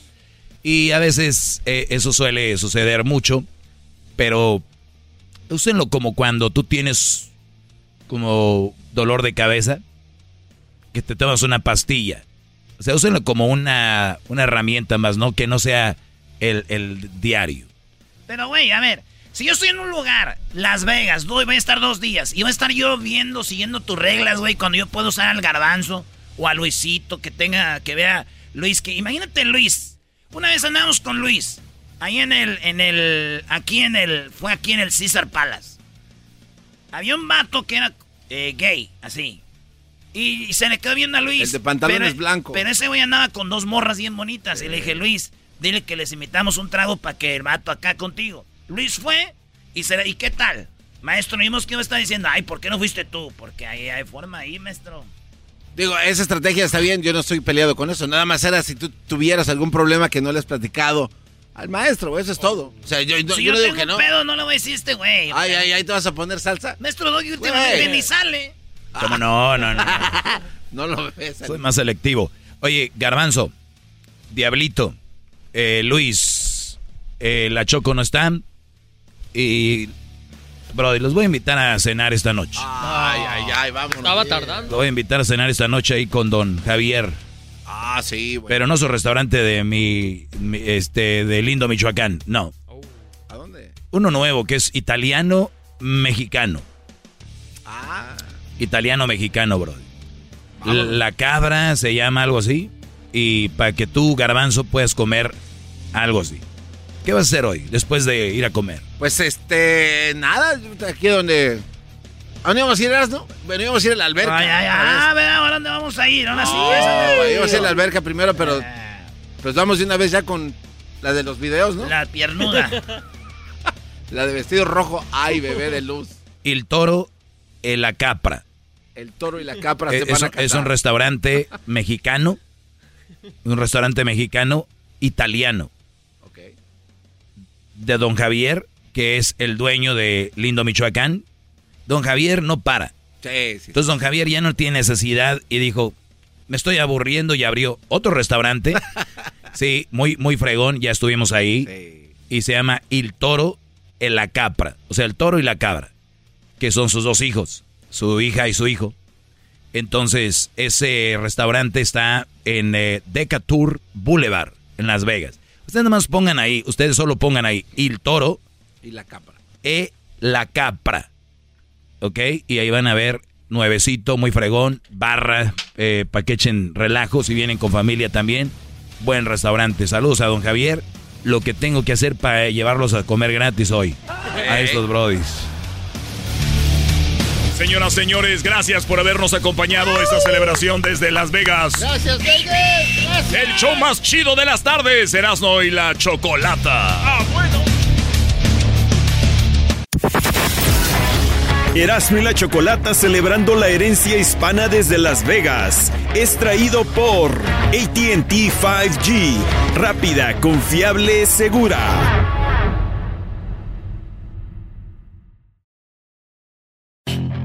Puedes hacer dinero de manera difícil, como degustador de salsas picantes, o cortacocos, o ahorrar dinero de manera fácil con Xfinity Mobile.